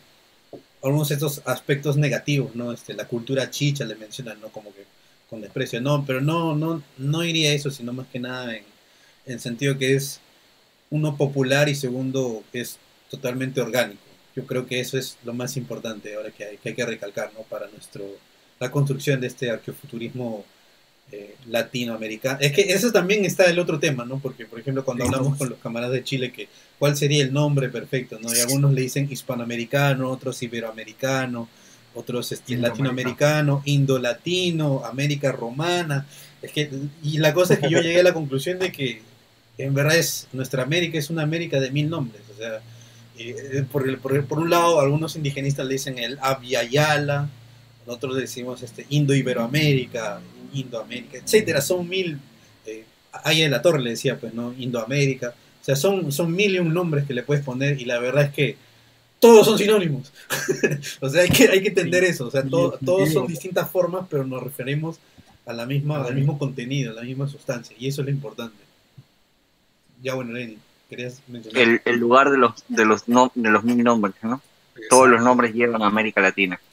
Igual que todos los, todos los, todos los caminos llevan a Roma. Lo mismo. Así es, así es. Somos de Nueva Roma. Así ya. Sí, este, los brasileños pues hablan de, de la Roma de los trópicos, ¿no? Darcy Ribeiro habla de la Roma de los trópicos, entonces, ¿y por qué no? O sea, la pregunta es, ¿y por qué no? Podemos hacer cualquier cosa, ¿verdad? Yo definitivamente estoy de acuerdo igual con lo, todo que dijo Aníbal, y yo pienso que hay más que todo está nuestra grandeza, en esta, en esta mezcla, en esta visión del mundo, de todas estas ideas que hemos pasado, yo creo que hay que van a ser el heroísmo más puro que ha visto la historia de la humanidad y el hecho de que no siempre nos han dominado, ya, ya hemos llegado al punto que ya sabemos que eso basta y que nos tenemos que unir nosotros mismos, que tenemos que ir a nuestro propio camino. Y con esa nota también quería citar a sus Campos, que siempre me, ¿verdad? me, me, me da cosa en una, una, afirmación rara, porque alguien que, que, vivió hace 100 años todavía tiene, comparte la visión que tiene Dewey en muchos aspectos y siempre tiene unas afirmaciones tan claves que son pertinentes al día de hoy. Y él dice que con la separación de, la Madre Patria España se reconquistó, reconquistó nuestra América la independencia precolombina, pero perdió su unidad política a pesar de constituir una unidad racial depositada en una misma civilización. ¿Qué es lo que vemos? Es lo, es lo que vemos, lo que estamos dando esa división entre nosotros mismos como pueblos, cómo nos vemos. Y aquí en Puerto Rico, siempre este ejemplo, ahí existe esa batalla existe esa batalla porque hay quienes, pues, ah, somos ciudadanos estadounidenses y pues por eso somos estadounidenses. Pero tú los llevas a Estados Unidos y van a sentir ese contraste, van a sentir ese choque. Ese choque que nunca van a tener con un peruano, ese choque que nunca van a tener con un mexicano con un chileno. Incluso cuando tú vives en Estados Unidos, tú te, tú te acercas a esas personas que hablan español, no importa dónde sean. ¿Por qué? Porque sientes que te sientes esa comunidad, sientes esa interacción, es, ese, ese enlace. Eso fue lo que a mí me hizo más nacionalista que todo. Y esa experiencia va a hacer a las personas más radicales y más nacionalistas que cualquier podcast, que cualquier libro que podemos dar. Porque ahí es que ven de verdad que somos diferentes. Y yo más le voy a decir que somos mejores. Porque lo que Aníbal dijo, nosotros nos asimilamos, nosotros nos apropiamos de la cultura del demás y la hacemos mejor y la hacemos nuestra. Que eso de verdad que no da poder. Eso, porque, y si, te, y, te, y si te fijas, Mussolini te decía que para tú conquistar a alguien más, con, no, no, no tienes que conquistar el, el, territorio. Con que ellos asignen tus valores, ya los conquistaste. Pero nosotros hacemos completamente lo opuesto con todo lo que nos dan. Nos apropiamos de eso. Y eso, hay una grandeza en eso que en realidad todavía no hemos explotado. Y creo que si la explotamos nos quedamos con el mundo. Y por eso es que nos tienen miedo. Sí, sí, de hecho... Yo, yo, yo, yo diría incluso que no solamente nos apropiamos de, de los conceptos y las y, estos hechos, sino que los mejoramos. lo mejoramos, lo mejoramos. Es, como todo lo que llega acá termina mejor, ¿no? Eh, incluso eh, me, voy a atrever a, parafrasear una letra de una canción de un puertorriqueño zurdo, eh, al que yo escucho bastante, que es residente, en su, en su canción este, Latinoamérica, ¿no? somos un pueblo sin piernas, pero que camina. ¿no? O sea, somos una contradicción porque nos han hecho de todo, pero seguimos avanzando, ¿no? Y, eso es, lo interesante. Eh, es una paradoja. Diría yo que, sí, sí, e, es una paradoja, es una paradoja bastante grande, porque seguimos ahí, seguimos en pie, seguimos luchando a pesar de todo, ¿no? Y contra todo, contra el mundo entero, si es posible. Y, bueno, eh, tenemos esto, ¿no? Que, bueno, al lado, mira, al lado de, de Estados Unidos y Occidente, propiamente Occidente como tal y, y Oriente, creo que estamos mejor. O sea, tal vez económicamente no, tal vez políticamente todavía no, eh, y en derechos tampoco, pero, pero fíjate que no sé si saben, hay dos obras eh, de distopías bastante conocidas. Una es 1984, eh, que plantea una dictadura cerrada. Eso es Asia, no, eso es China. y la otra distopía bastante conocida en el mundo es Un Mundo Feliz, ¿no? Eso es Occidente. el mundo, eh, estos dos pueblos del mundo se han transformado en dos distopías. Eh, América Latina todavía no. O sea, e, es nuestra, nuestra capacidad de haber resistido las dos distopías, ¿no? O sea, e, y, y siguen ahí, y nosotros seguimos en medio diciendo, ah, bueno, qué bonito mientras se matan allá y mientras los otros sigan alucinando y consumiendo hasta el cansancio, ¿no? Sea para un nacionalismo o una visión nacional eh, integrada como la que plantean ustedes, o sea para mi revolución comunista, eh, cualquiera de las dos, eh, yo sí voy a decir algo bastante interesante. América Latina tiene tal vez el potencial más grande de hacer contrahegemonía el potencial más grande contrahegemónico. O sea, para cualquiera de los dos lados, ¿no? Al final, al final este, triunfen ustedes o triunfemos nosotros, los zurdos, eh, el, el, potencial contrahegemónico está ahí. Es inmenso, es inmenso. Autores como Mariátegui, que recogen esta tradición gramsciana, eh, esta visión nueva, incluso eh, yo diría eh, que la frase conocida en el Perú de, de Mariátegui, la revolución en el Perú no es calco ni copia, sino creación heroica de los pueblos, yo diría que puede ser extendida a América Latina. Y que correctamente, citarla correctamente, sería decir la revolución en América Latina no es calco ni copia, sino creación heroica de sus pueblos. Y eso es, pues, es algo que, solamente América Latina posee, esa capacidad eh, contrahegemónica única, una conquista eh, en términos de, de Mariátegui también, ¿no? no es solamente la conquista del pan, sino la conquista de la belleza, ¿no? esa conquista cultural que, es capaz de hacer América Latina, ¿no? y que hasta ahora, creo yo, ningún otro territorio en, el mundo tiene todavía esa capacidad. ¿no? Y posiblemente, o si la tuvieron en algún momento, ya la perdieron, ¿no? Hace, buen tiempo. Sí, yo, yo, estoy completamente de acuerdo con eso. Y ahí también está el tema, ¿no? Que, por ejemplo, eh, la forma en que nosotros entendemos, ¿no? Esta, estas diferencias y rivalidad que hay entre las dos visiones revolucionarias del mundo que serían, bueno, de, ese, de esa época, ¿no? Que serían este, el, los, eh, la tercera posición o los fascistas, etcétera, como le quieran decir, y por el otro lado están los socialistas. La cosa es que, y el gran, y el gran graso error era que en vez de en vez de destruir al, al, enemigo que en verdad importaba, que era el liberalismo eh, capitalista, que al final los terminó destruyendo a los dos. disolvió eh, desde dentro a la, URSS, le hizo revoluciones de colores a todas las repúblicas socialistas y al, y al fascismo se, se, lo, se lo bajó con bombas. Incluso le tiró una bomba atómica a, Japón, que ni siquiera era, era, por ahí, pero estaba aliado, ¿no? Este, muy, muy, este, muy tangentemente con el, con el fascismo. Igual, ¿no? O sea, mira el nivel de, brutalidad que, que, se, que, se, pudo llegar. Entonces, lo que en verdad importa es tumbar, es, es, por eso es que Gramsci es tan importante y la, la idea de contrahegemonía es tan importante, porque ¿quién es la hegemonía ahora? Bueno, que se está disputando ahora, este, eh, actualmente, ¿no? Entre China y Estados Unidos, pero actualmente, ahorita en 2022, todavía la, hegemonía, el, que tiene la posta es este, Estados Unidos que decide qué hacer, ¿no? Que decide qué país invadir, ¿no? Como ahora, como que, ¿qué, qué tenían que hacer ahí en Afganistán? O sea, ¿por, qué, ¿para qué mierda se quedaron ahí 20 años? O sea, si es un ejemplo, ¿no? O sea, si, estuvieron ahí al otro lado del mundo eh, por 20 años, o sea, ¿qué, no te dice que están acá todo el día? Y van a seguir. Entonces, ahí eso es lo, que es lo que es lo más importante. Lo más importante es la guerra de la, por la liberación, ¿no? Que de esto hay muchísimos autores que te hablan, este, incluso hombres de acción, ¿no? Eh, José Martí, que es un poeta, Sandino, ¿no? que es el, general de los hombres libres, ahí este, en Mariátegui, incluso eh, González Prada, que es este, un anarquista que a mí me gusta bastante, yo tengo mi pasado anarquista, ¿no? entonces por eso entiendo estas cosas así.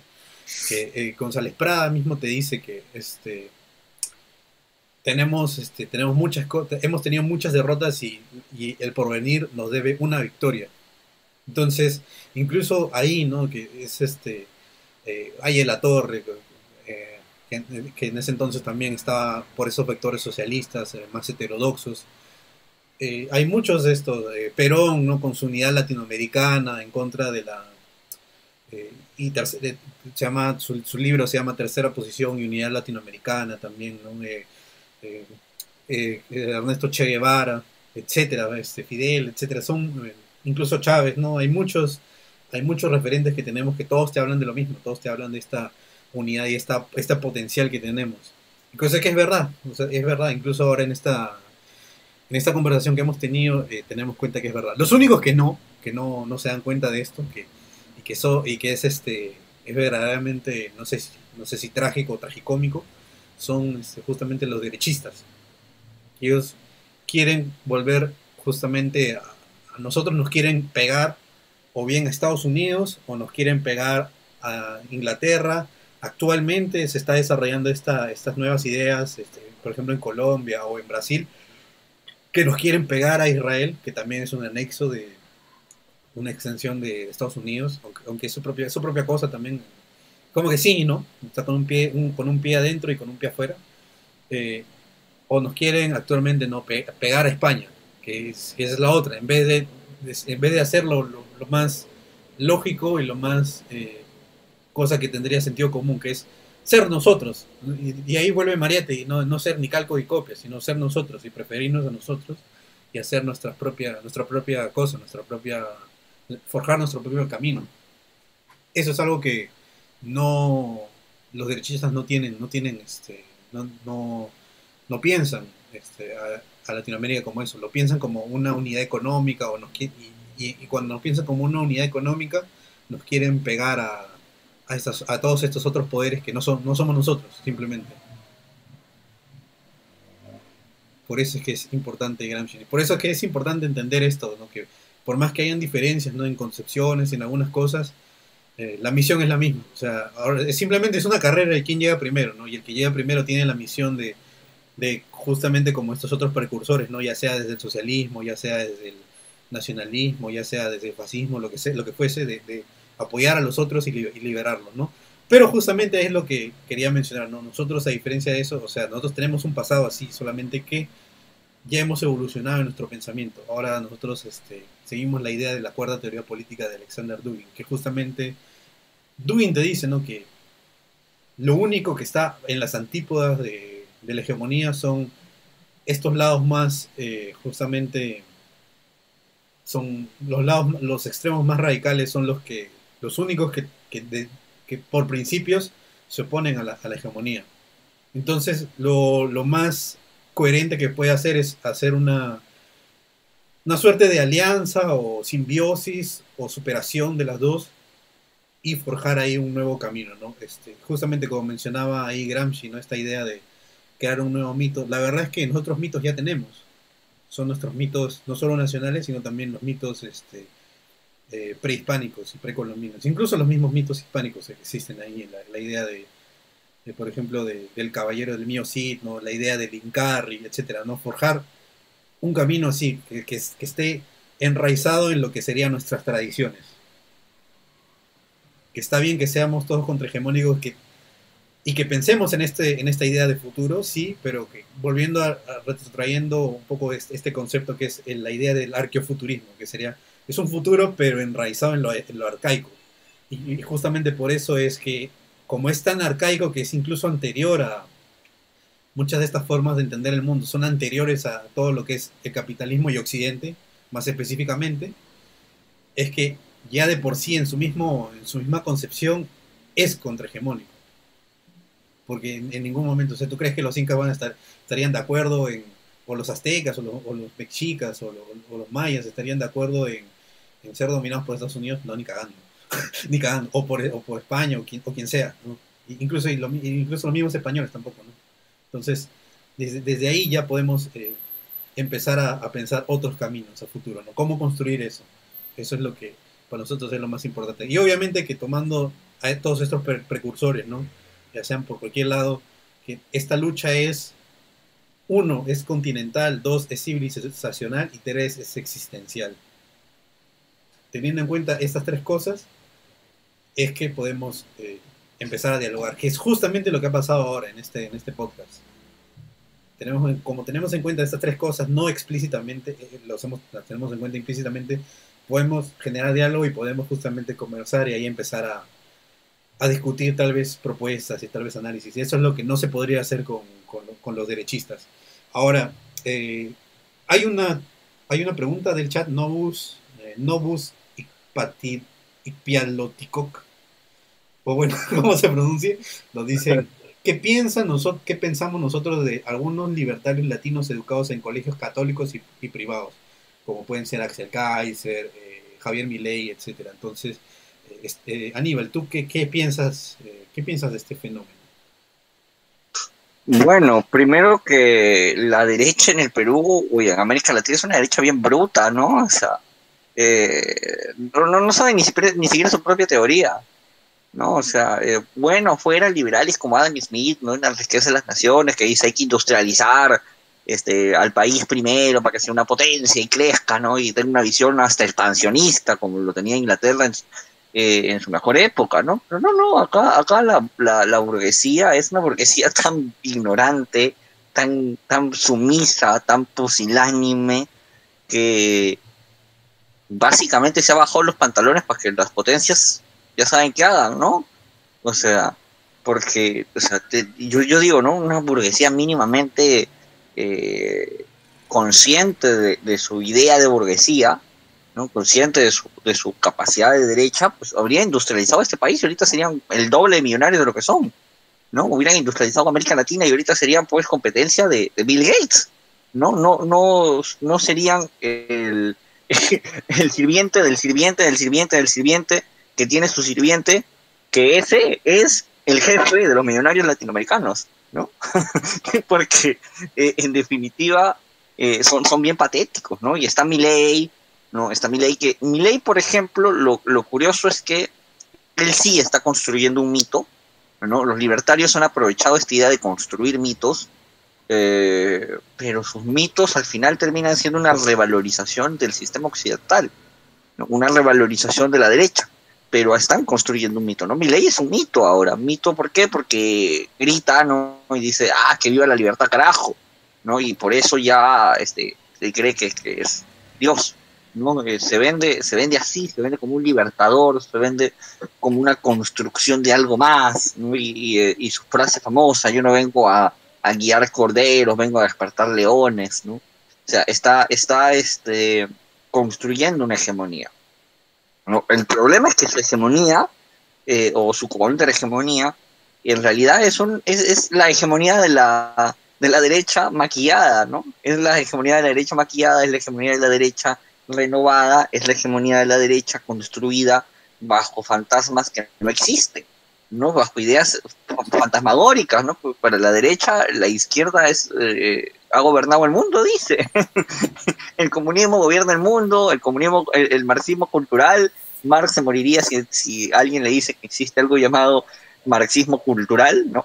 se, muere Marx. Eh, ¿no? O sea, estos conceptos de que en Argentina hay comunismo, que en el Perú hay comunismo, que en todo, toda América Latina es comunista, ¿no? Y me pregunto, ¿en qué momento, en qué, qué, clase de comunismo es este? Donde ellos tienen la capacidad de decir este, semejantes cojudeces, ¿no? O sea, Lenin estuviera vivo y ya este comunismo sería otra cosa, todos al gulag de frente, ¿no? Y a ti que te he dicho que esto es una democracia, esto es la dictadura del proletariado, manito, ¿no? Este silencio y, y, y ya, ¿no? O sea, pero, pero acá en el comunismo este, absurdo que denuncian ellos, acá hay libertad de expresión, acá, acá no hay gulags, ¿no? Acá no es la dictadura del proletariado.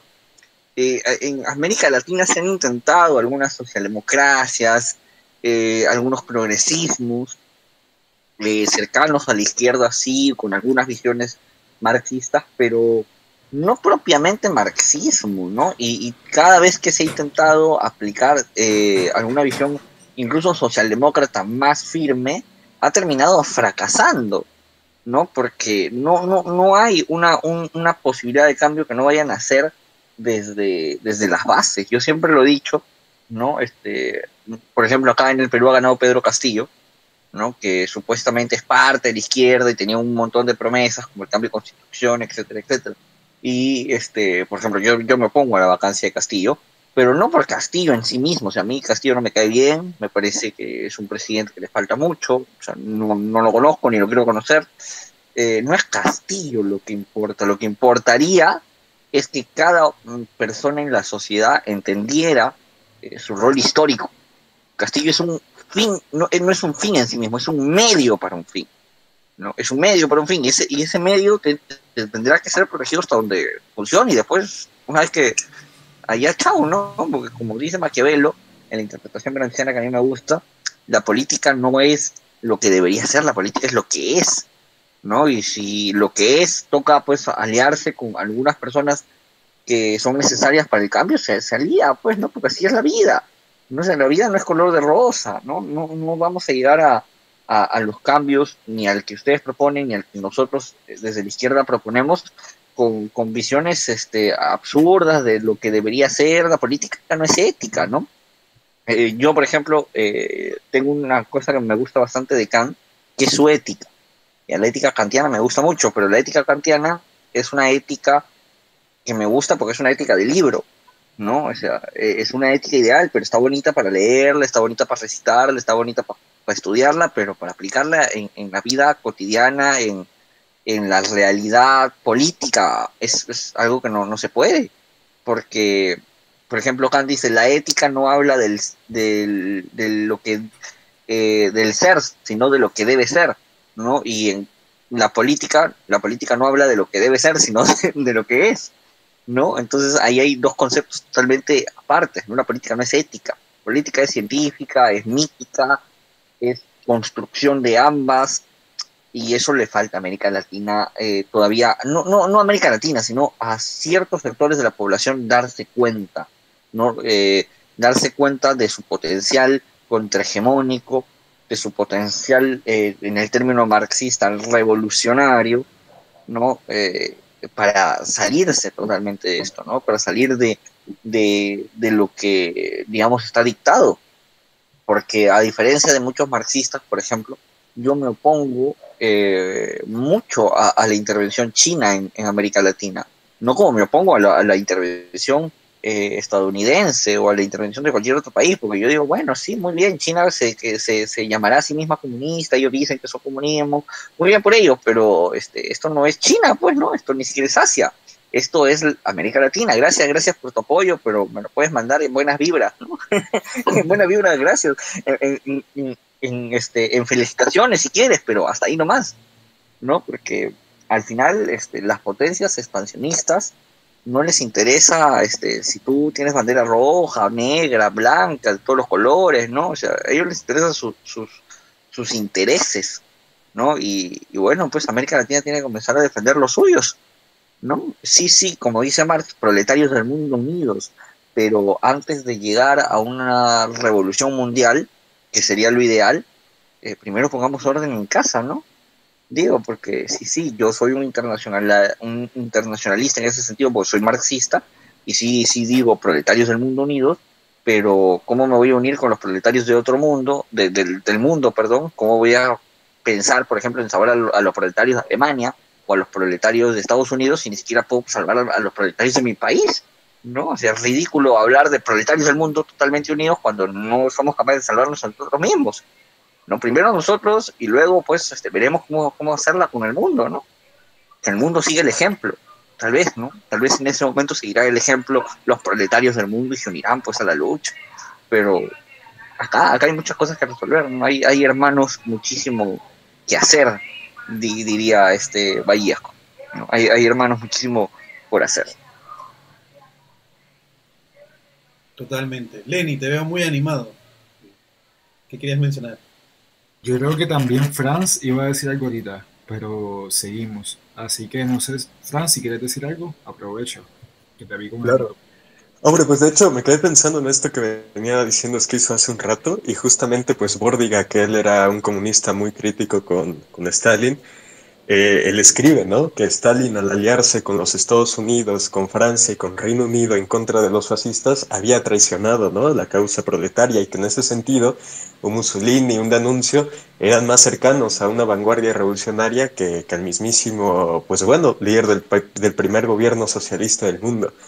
Y, es curiosa, ¿no? Esta dicotomía, porque Bordiga era justamente antifascista, eh, fue encarcelado por, los camisas negras en Italia, pero él reconocía que sí, que bueno, ¿qué, sentido tenía decir que, el fascismo era una forma de capitalismo si los comunistas estaban aliando con los capitalistas contra el fascismo, ¿no? Exactamente, entonces, pues bueno, eso es algo ahí interesante que valdría la pena mencionar porque lo dice un antifascista y lo dice sobre todo un marxista. Y bueno, también eh, esta cuestión me hizo recordar a, lo que hablaba José Luis Ontiveros, ¿no? Este autor fascista mexicano, que hablaba de la resistencia latinoamericana, que, que él escribe, ¿no? Que Latinoamérica hay que llenarla de Vietnams, de, de, la resistencia armada sin reconocer ni distinguir entre derechas e izquierdas, que al final es un espíritu que, bueno, que va más allá, ¿no? De una dicotomía política. ¿Por qué combatir Occidente adoptando sus términos o sus discursos, ¿no? ¿Por qué ¿Por qué hablarle al enemigo en su propio idioma? ¿no? Creo que se puede, pues bueno, eh, no, no, no, no, no, no se necesitan estas categorías, ¿no? Occidentales y demás para, para abordarle. Y pues bueno, eso es lo que yo quería comentar. Yo creo que mucho se apoya, en fin, en, la base de nuestra ideología, nuestra, nuestra filosofía, que es el Dasein, el ser ahí, que, que transcende todas estas cosas, todos estos términos, todas estas mentalidades que se nos han impuesto y que hemos reconocido porque cuando empezamos a ver la esencia pura, nuestra forma histórica, trascendental, ahí no hay cosa que valga más que eso. Y te lo digo porque, por ejemplo, aquí en Puerto Rico, tiene un joven ateo que por tradición, no por, y es por respeto a su abuela, no es por respeto a la religión, le dice bendición, le pide la bendición a su abuela, y lo hace. Y así, eso te, eso te para mí ese ejemplo te, te da, te da en realidad una idea de, de qué tan fuerte está inculcado en nosotros. Y no importa el conocimiento o lo que nos identifiquemos después de ser lo que somos, siempre esa, esa raíz y esa base va a ser más fuerte que esta idea. Y el hecho de que un Perón, que un Che, que, que un Perón su campo, de, de resistencia, nos dice algo que, que es bastante claro, ¿verdad? Que, que, es lo puro, que es la verdad sobre todo que es la verdad. Y a base de eso es que tenemos que abrirnos y tenemos que luchar. Y como dice otra vez, ¿verdad? Dugin, que no es unirnos como nacionalistas, como marxistas, es como unirnos como antiliberales, antipostmodernistas, anti lo que está pasando ahora. Y a través de esa conversación vamos a, encontrar lo más puro, lo más, lo, lo, más auténtico de los seres y de los pueblos, que volvemos, va a ser este va a ser este nacionalismo revolucionario. Y ahí, ahí es que podemos hacer algo. Y yo creo que estamos muy cerca de eso. Este, ¿Verdad? Ya que estamos teniendo esta conversación, todavía los grupos, yo creo que no, especialmente la izquierda y la derecha, todavía no, no, se han dado cuenta de eso, pero van a caer. Van a caer ya cuando un castillo toma poder y los decepciones. Van a caer cuando sigan pasando estos ejemplos, cuando la derecha en Brasil se dé cuenta que Bolsonaro se está vendiendo los gringos, los israelitas, que no, que no para ningún lado, que esa gente no va a representar nunca. Sean de izquierda y derecha, están jugando el mismo juego. Cuando empezamos a ver internamente, como, como menciona Iván, ¿verdad? Primero nuestros países, si tú quieres ayudar a alguien más, tienes que estar bien tú mismo. Es como decía Perón, primero Argentina, después Latinoamérica, después el resto del mundo. Y así es el estándar para todo el mundo. Yo pienso, si no estás pensando así, no sé dónde tienes tus valores. Sí, de hecho, un autor este, justamente socialista una figura política también que mencionó esto bastante, hizo bastante énfasis en esto, fue eh, este, Kim, Kim Jong-il, o sea, el, papá de Kim Jong-un, que él decía, decía ¿no? sobre el nacionalismo y el internacionalismo, decía que un verdadero internacionalista, primero que nada, es nacionalista, porque un internacionalismo que no está pegado al nacionalismo literalmente no significa ni mierda, porque si ni siquiera eres, eh, si tú ni siquiera estás comprometido con tu propia nación, con tu propio país, con tu propio pueblo, con tus propios proletarios. O sea, que chucha me vienes a hablar tú a mí de, de, que sí, que el proletario internacional, ¿no? Y eso es como que un ese es como que el, golpe el golpe mortal a los, a los trotskistas, ¿no? Porque los trotskistas, para nada, para nada, no, no, sirven ni para eso, siempre, siempre están en contra de todo, y, y, me llegan bastante al mazo. Pero, eh, pero, por ejemplo, otra cosa que, otra, otra cosa que yo quería mencionar, eh, acá era un poco ir a tu, a tu debate que, que tú tuviste, Aníbal, que era con, con el Capitán Perú, que mencionaron, por ejemplo, que nosotros eh, somos... Eh, y, que eso también te preguntan en el chat, ¿no? Pero eh, para, hacer, para poner el contexto, en el debate se, se, preguntó, ¿no? Si nosotros somos este, interculturales o no, somos, somos pluriculturales, plurinacionales, ese, ese, tipo de debate que era más, más del indigenismo boliviano y de Evo, Morales. Y tú mencionaste que Perú es pluricultural y el capitán Perú te dijo, no, que el Perú es, el Perú es este único, no sé qué. El Perú es solo, solo uno, una, cosa así, una cosa así te mencionó. Pero mi respuesta es que los dos estaban en lo correcto y, a la vez estaban en lo incorrecto. O sea, porque Perú es intercultural. O sea, hay, sí hay muchas culturas, sí hay muchas eh, tribus que podría decir son su propia micronación, por así decirlo. Que siguen sus propias reglas, pero a la vez todos somos uno y nos reconocemos como uno. Solamente que hay un, uno que otro, uno que otro imbécil, como por ejemplo el, el expresidente eh, eh, Alan García, ¿no? Que, que los menospreció y decía, no, esos tipos este, que siguen a los sapos, ¿no? Que están en la edad de piedra, una cosa así, cuando fue lo, el tema del baguazo. Pero de ahí el peruano promedio te dice, no, sí, o sea, e, ellos son parte de nosotros. Y justamente cuando, ahora que se ha dado este tema de la crisis, ¿no? De los... Eh, de la pandemia, que se han ido, por ejemplo, distintos médicos de Lima, se han ido ahí a, trabajar a, a, la selva, a, la sierra profunda.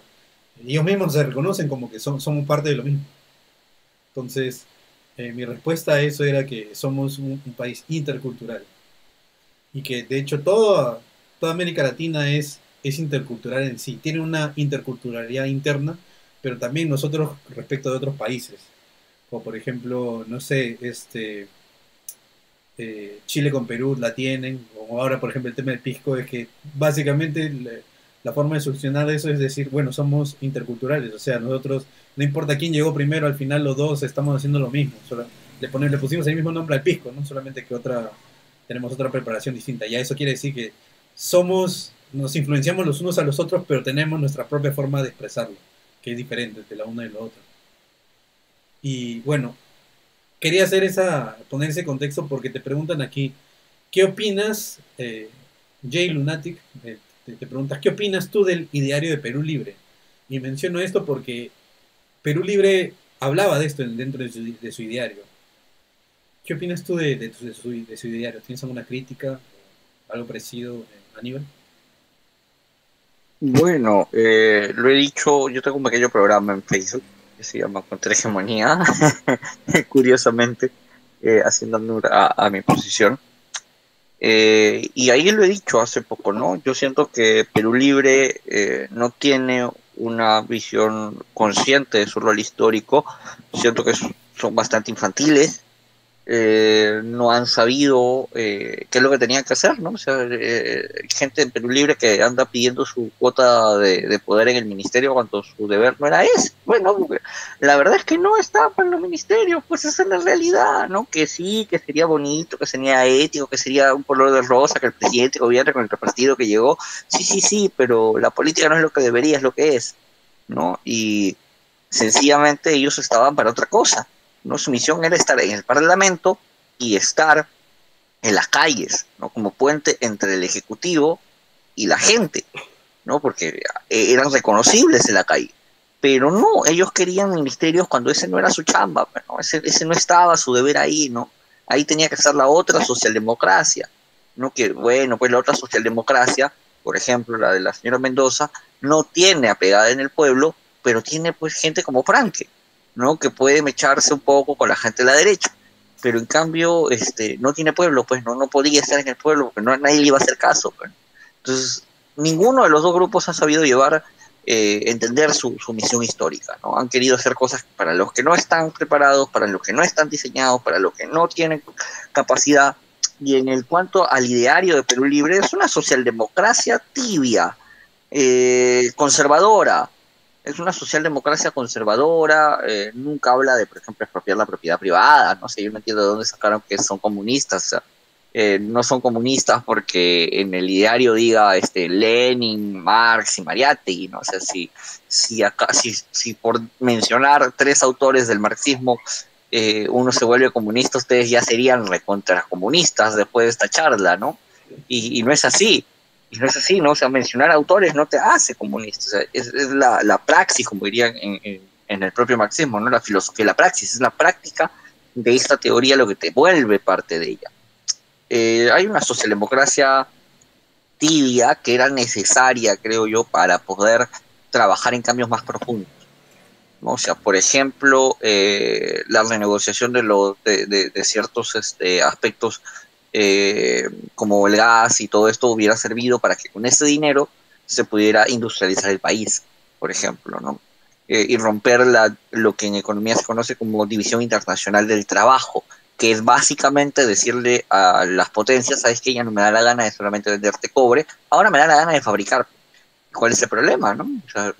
Es mi cobre, yo deseo, deseo hacer con mi cobre lo que me da la gana. Si mañana quiero hacer cables de cobre, ¿cuál es el problema?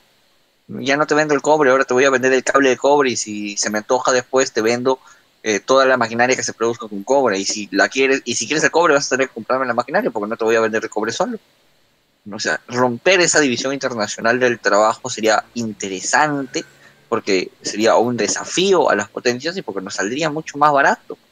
Sería un, pues un boom, un boom hacerlo. Eh, creo que Perú Libre en su ideario y en parte de él tenía una potencialidad para que de sus ideas se pudiera jalar hacia algo mucho mejor. Pero bueno, pues no, este, lamentablemente ahorita estamos peleados, posiblemente vayan a Castillo en unos días, no, es sea, que todo está patas para arriba, no, pero si lo quiero ver desde una posición eh, optimista dentro del marxismo, bueno, si la derecha da un golpe, solamente nos quedará ver cómo se agudizan las contradicciones. y si quieren que se agudicen las contradicciones, no importa, pues no, ellos son lo que quieren ellos quieren que la gente se moleste, bueno, que la gente se molestará, veremos qué sale de eso, ¿no? De repente un chilenazo, de repente un chilenazo, quién sabe, ¿no? O sea, y, si sale un chilenazo, bueno, pues veremos qué es lo que, lo que resulta después. O sea, hay cosas ahí interesantes que ver eh, en cómo se desarrolla la, la, la política. Y bueno, pues eh, sobre el tema de la, de la eh, interculturalidad, ¿no? la pluriculturalidad, cualquiera. Yo creo que eh, hay una especie de prejuicio con el tema de pluricultural. Si bien intercultural es bastante interesante, es un concepto bastante interesante, cuando yo hablaba de pluriculturalidad lo hablaba en sentido de diferente de, muchas culturas. Pluri viene de, muchos, pues, ¿no? O sea, muchas culturas conviviendo en un solo espacio, ¿no? aún nos falta sí este, ciertos sectores que deberían tener un poco más de aceptación en el territorio peruano. ¿no? Eh, por ejemplo, las Amazonías están muy, muy abandonadas. Hay pueblos en las Amazonías que sí, de verdad, no se sienten peruanos, porque sí saben que el Perú existe. ¿No? Entonces, este, ahí sí falta un poco de, de, unidad. Yo incluso creo que, que esta gente que está tan apartada eh, llegaría a identificarse más como latinoamericano que como peruano, porque al final el Estado nunca les ha dado absolutamente nada, ¿no? Entonces, si, si, si es por cuestiones geográficas, a un, digamos, a un nativo de las del Amazonas que vive entre la frontera de Colombia y Perú, no se va a identificar ni como colombiano ni como peruano, va a decir, ah, no, yo vivo acá, pues en la selva, siempre he vivido acá. No, ¿y dónde está la selva? En Latinoamérica, punto. ¿No? Este, entonces ahí sí nos falta, creo yo, eh, una identificación interna. Eh, pero si tuviéramos que hablar en general de, de, América Latina, yo creo que sería una fusión de ambos términos, una pluriculturalidad que a su vez es intercultural, ¿no? porque se, se retroalimenta entre ella constantemente. ¿no? Somos múltiples culturas que a su vez nos estamos intercomunicando, inter eh, influenciando, ¿no? Que tenemos una de otros, ¿no? Los tamales peruanos, los tamales mexicanos, por ejemplo.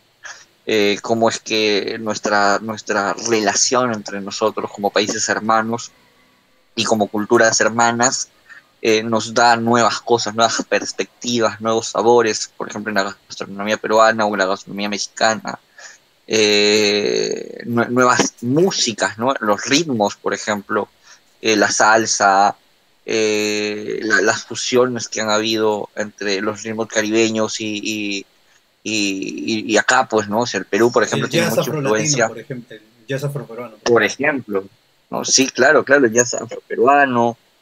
Eh, incluso el hip hop, ¿no? Este, o, el propio reggaetón eh, que, vino desde, desde Centroamérica y que aquí en, Sudamérica ha tenido mucha pegada y por ejemplo el hip hop se ha hecho bastante eh, expandible en el Perú gracias a estas influencias, ¿no? Y, hay así pues este, retroalimentaciones que vienen y van, van y vienen constantemente, ¿no? O sea, hay, hay creo yo esa, esa interculturalidad que, que no es tan negar la pluriculturalidad ni la pluriculturalidad la interculturalidad.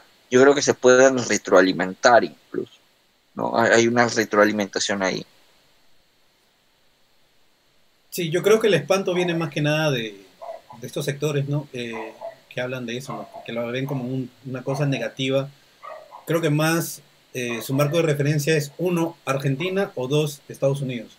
Porque Estados Unidos habla de multiculturalidad y y la verdad es que todos son su multiculturalidad de ellos, cada uno está en su gueto y se acabó.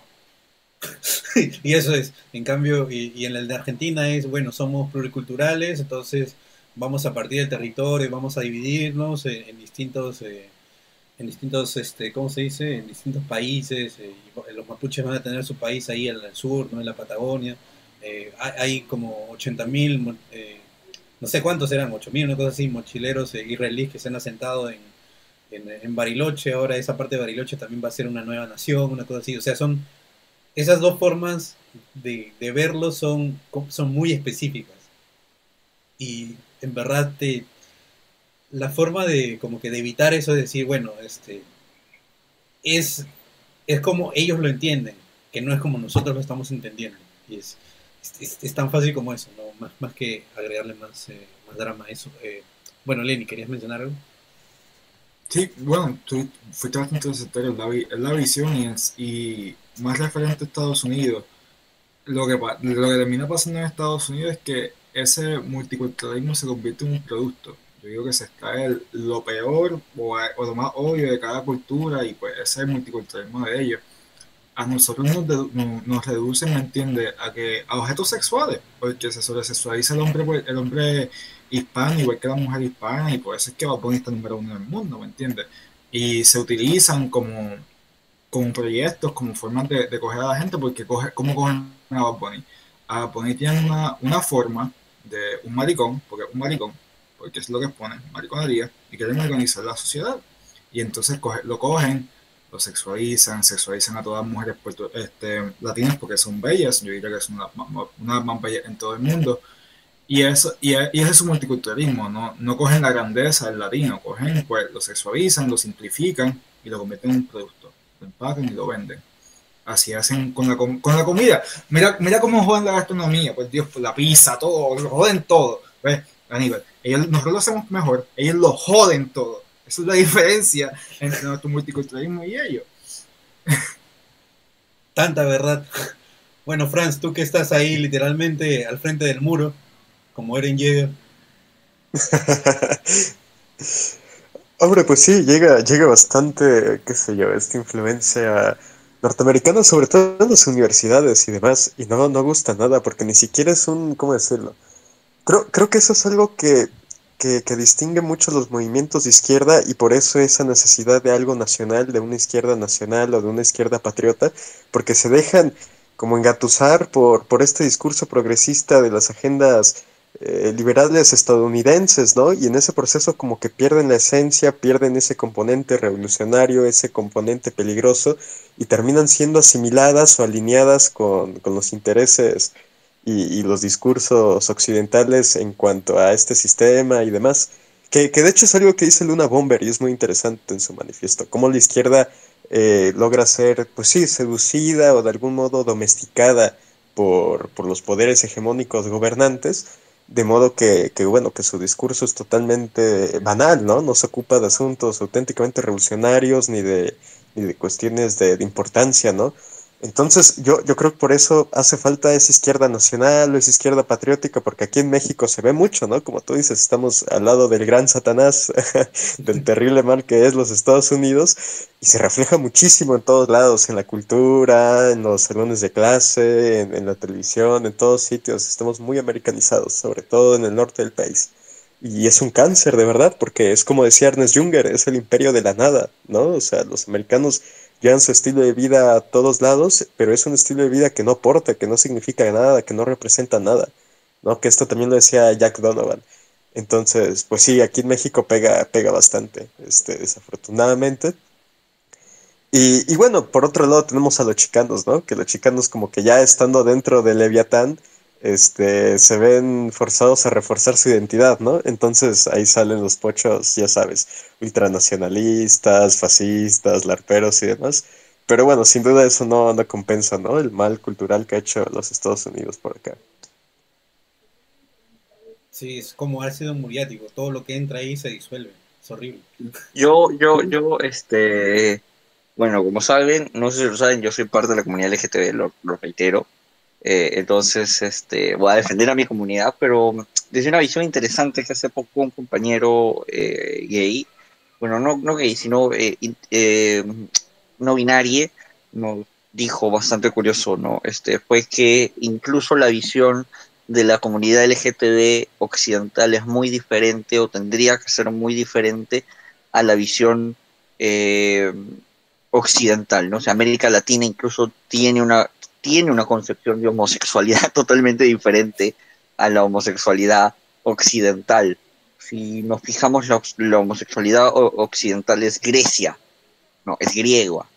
Eh, desde ahí parte la visión homosexual eh, de allá, pero por ejemplo acá en, Perú tenemos la visión homosexual que podrían hacer pues en el norte, ¿no? Con, con, con la cultura, este, si no me equivoco, es Chimú. Los moches, Los moches, los moches, claro, una, una visión diferente de, de lo que es la homosexualidad y de lo que es la comunidad LGTB en general, porque eh, todo el Tahuantinsuyo tenía este, una concepción de lo que es la homosexualidad, la transexualidad, la lesbianidad, totalmente diferente a lo que es este, la visión occidental de, de todos estos conceptos. O sea, incluso, incluso diría yo, como defensa de mi comunidad, que dentro de, de la visión de la comunidad LGTB, eh, tendría que ser diferente, ¿no? Hay, hay compañeros, compañeras, compañeras, a mí me encanta joder con el lenguaje inclusivo, me perdonarán, eh, que, por ejemplo, eh, no se identifican o se niegan a sí mismos a llamarse gays,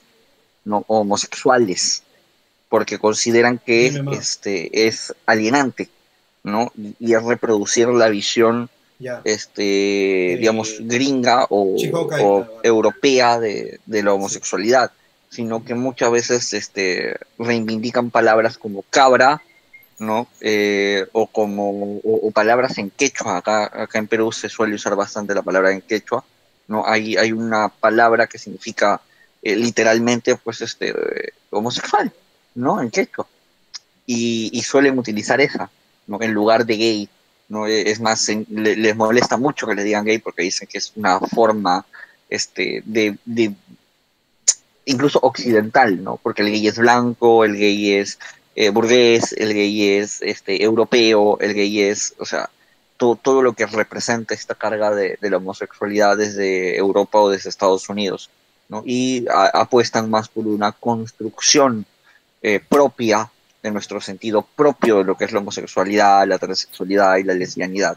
¿no? O sea, incluso, incluso diría que en eso tenemos diferencias este, bastante notorias con, con, con la comunidad LGTB de, de, de fuera de, de América Latina, ¿no? Incluso ahí hay diferencias, porque incluso nuestras formas de relacionarnos son totalmente diferentes, ¿no? O sea, eh, nu- nuestras visiones son diferentes, porque nuestras necesidades también son diferentes, entonces ahí hay otra forma de, ver el, mundo, ¿no? O sea, es bastante interesante eh, ese sentido que, que justo me acabo de acordar, porque no, no, me, no, me, no me había acordado en mucho tiempo esta visión que me comentó esta persona hace buen tiempo y hace más de tres años, eh, y que sin embargo cada vez la veo más presente cuando bajo a, a los espacios de la comunidad acá en Perú, eh, cada vez la veo más presente, ¿no? Cada vez más notoria, más, más fuerte y es curioso, es curioso, bastante curioso.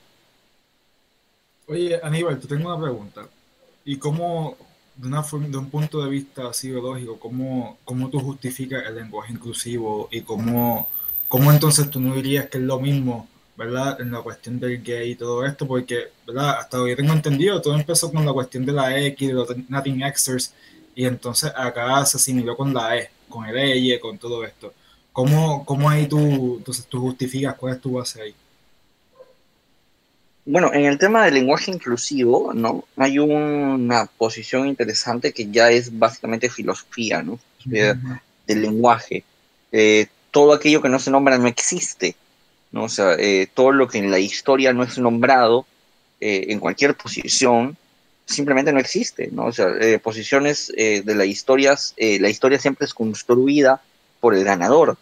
El perdedor no tiene derecho a, a construir la historia, solamente el ganador tiene derecho a construir la historia. Y si dentro de la historia no se nombra aquello que, que existe, ¿no? Este, entonces esto pasa a ser un, exis- un inexistente políticamente. No es que no exista en la, en la realidad material, o sea, las personas no binarias seguirán existiendo, ¿no? Pero no existen políticamente, no son consideradas ni siquiera personas porque no están dentro de una del imaginario colectivo, ¿no? Entonces, para evitar esto, nace una posición eh, desde, la, desde la filosofía del lenguaje de construir una, un- una deconstrucción del lenguaje, ¿no? Incluso eh, pongámosle que este, eh, estamos deconstruyendo el español, ¿no? estamos hablando el español que es europeo, ¿no? Y lo estamos volviendo otra cosa, ¿no? Que de hecho siempre lo hemos hecho, no solamente con el tema de la E, ¿no? O sea, nuestra, eh, aquí mismo, ¿no? Este, nuestros acentos, nuestras palabras, eh, nuestras formas de, de hablar son totalmente diferentes entre nosotros y aún así nos entendemos, pero vámonos a España, por ejemplo, ¿no? ¿Qué, qué, qué diría si un español nos estuviera escuchando ahorita con nuestros diferentes acentos y nuestras diferentes formas de, de concebir las palabras? Tal vez en un momento se pierda, ¿no? Y diga, ¿qué, qué están hablando? ¿No? ¿Qué, qué, qué palabras están usando? ¿Por qué usan palabras tan diferentes? ¿No? Este, Sí, eh, bueno, eh, es que ellos le dicen, por ejemplo, onda vital al Kamehameha, pues, entonces, ¿qué te puedo decir? Onda vital, onda vital, onda vital. No, sí, ¿cómo le van a decir Kamehameha? No, eso es un sacrilegio. Que, vi- que viva este, la traducción latina, carajo. Este, en hasta en eso somos mejores, carajo, le hemos mejorado el idioma. Este, Cultura, cultura. A lo, a lo Milei, somos superiores intelectualmente, somos superiores estéticamente, somos superiores. somos superiores en todo. Somos, En todo somos superiores.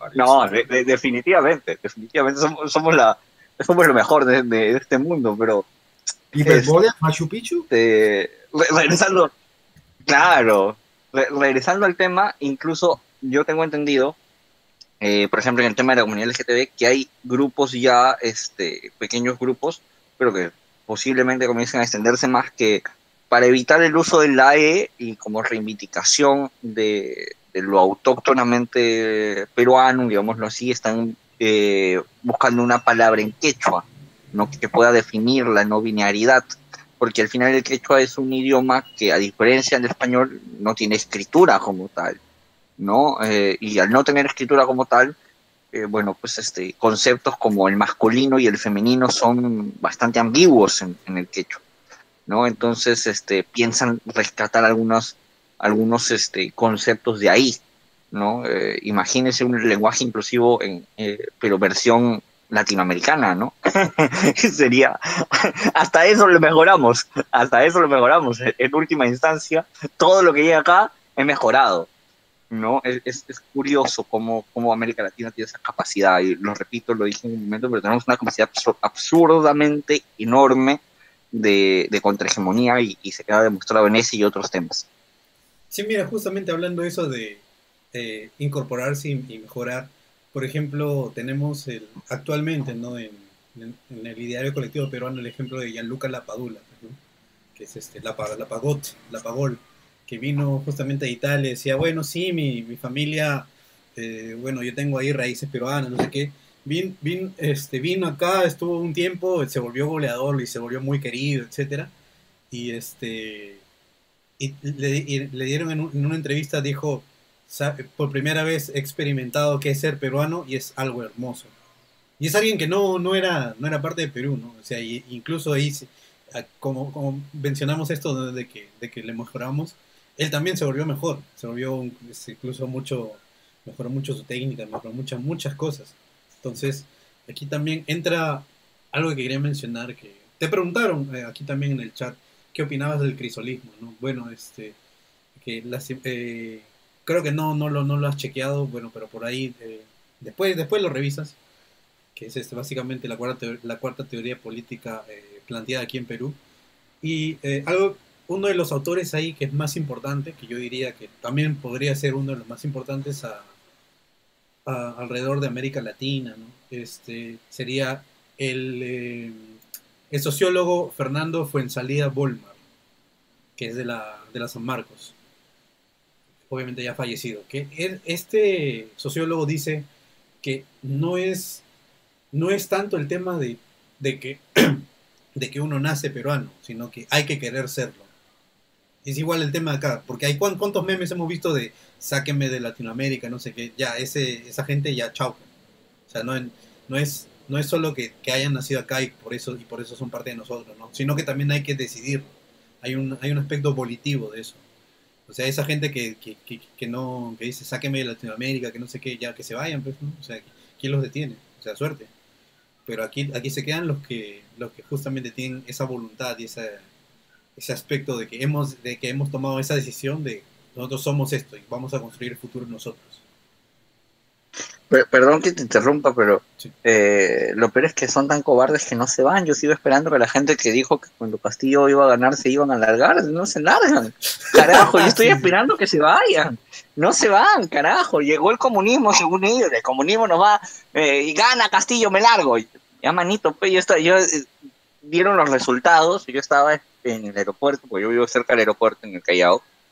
Y estaba, oye, y la cola inmensa de, los, de, de todos los que se iban a ir ya, ya se fueron, ya, ya se van, este, porque, porque no se van, o sea, eh, eh, había puesto a todo volumen la canción de los prisioneros, porque no se van del país? ¿No? Si tanto quieren ser occidentales de segunda mano, que se larguen de una vez, pues, ¿no? Ya, ya está, ya. ¿Qué tanto vienen a, a llorar? El perro que ladra no muerde, carajo. O sea, tanto me voy, me voy, ya, pues, vete, pues, ¿quién chucha te está diciendo que te quedes? ¿No? No, no sé quién les ha dicho que se queden para empezar. Es como, como que ellos piensan que le vamos a decir, no, no, manito, quédate, ¿no? Quédate acá en el Perú, no te vayas, ¿por qué te vas? La verdad es que no, ¿no? O sea, la verdad es, ah, ya, ¿te quieres ir? Este, a- abre la puerta si quieres, ¿no? Porque te- para que vayas más rápido.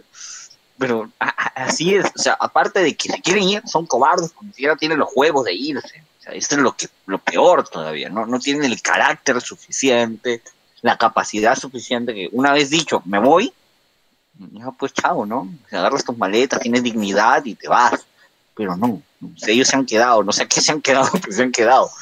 El comunismo se han quedado, el comunismo. Sí, sí, y más que nada, o sea, eso es lo que, algo, que yo también mencioné en otro, en otro episodio, que es, eh, bueno, tanto, tanto que dicen que vamos a vivir en la distopía comunista, que no sé qué, y, y toda la cosa, o sea, ya, ¿dónde- quiero, quiero ver dónde están los, eh, manito, dónde están los drones que me pasan todo el día así, este, marchas de la URSS, marchas de China, marchas de República, de Corea del Norte, ¿no? ¿Dónde está, dónde está todo eso? Quiero, quiero verlo, o sea, quiero verlo para, para criticarlo, para enfrentarlo, pero no, en ninguna parte, no, no. En ninguna parte se ha mostrado eso, entonces es como que siempre están así, siempre les gusta pelear con sus fantasmas, ¿no? Tipo, este, uh, más que fantasmas es con, es como el Quijote, pues, con los molinos de viento.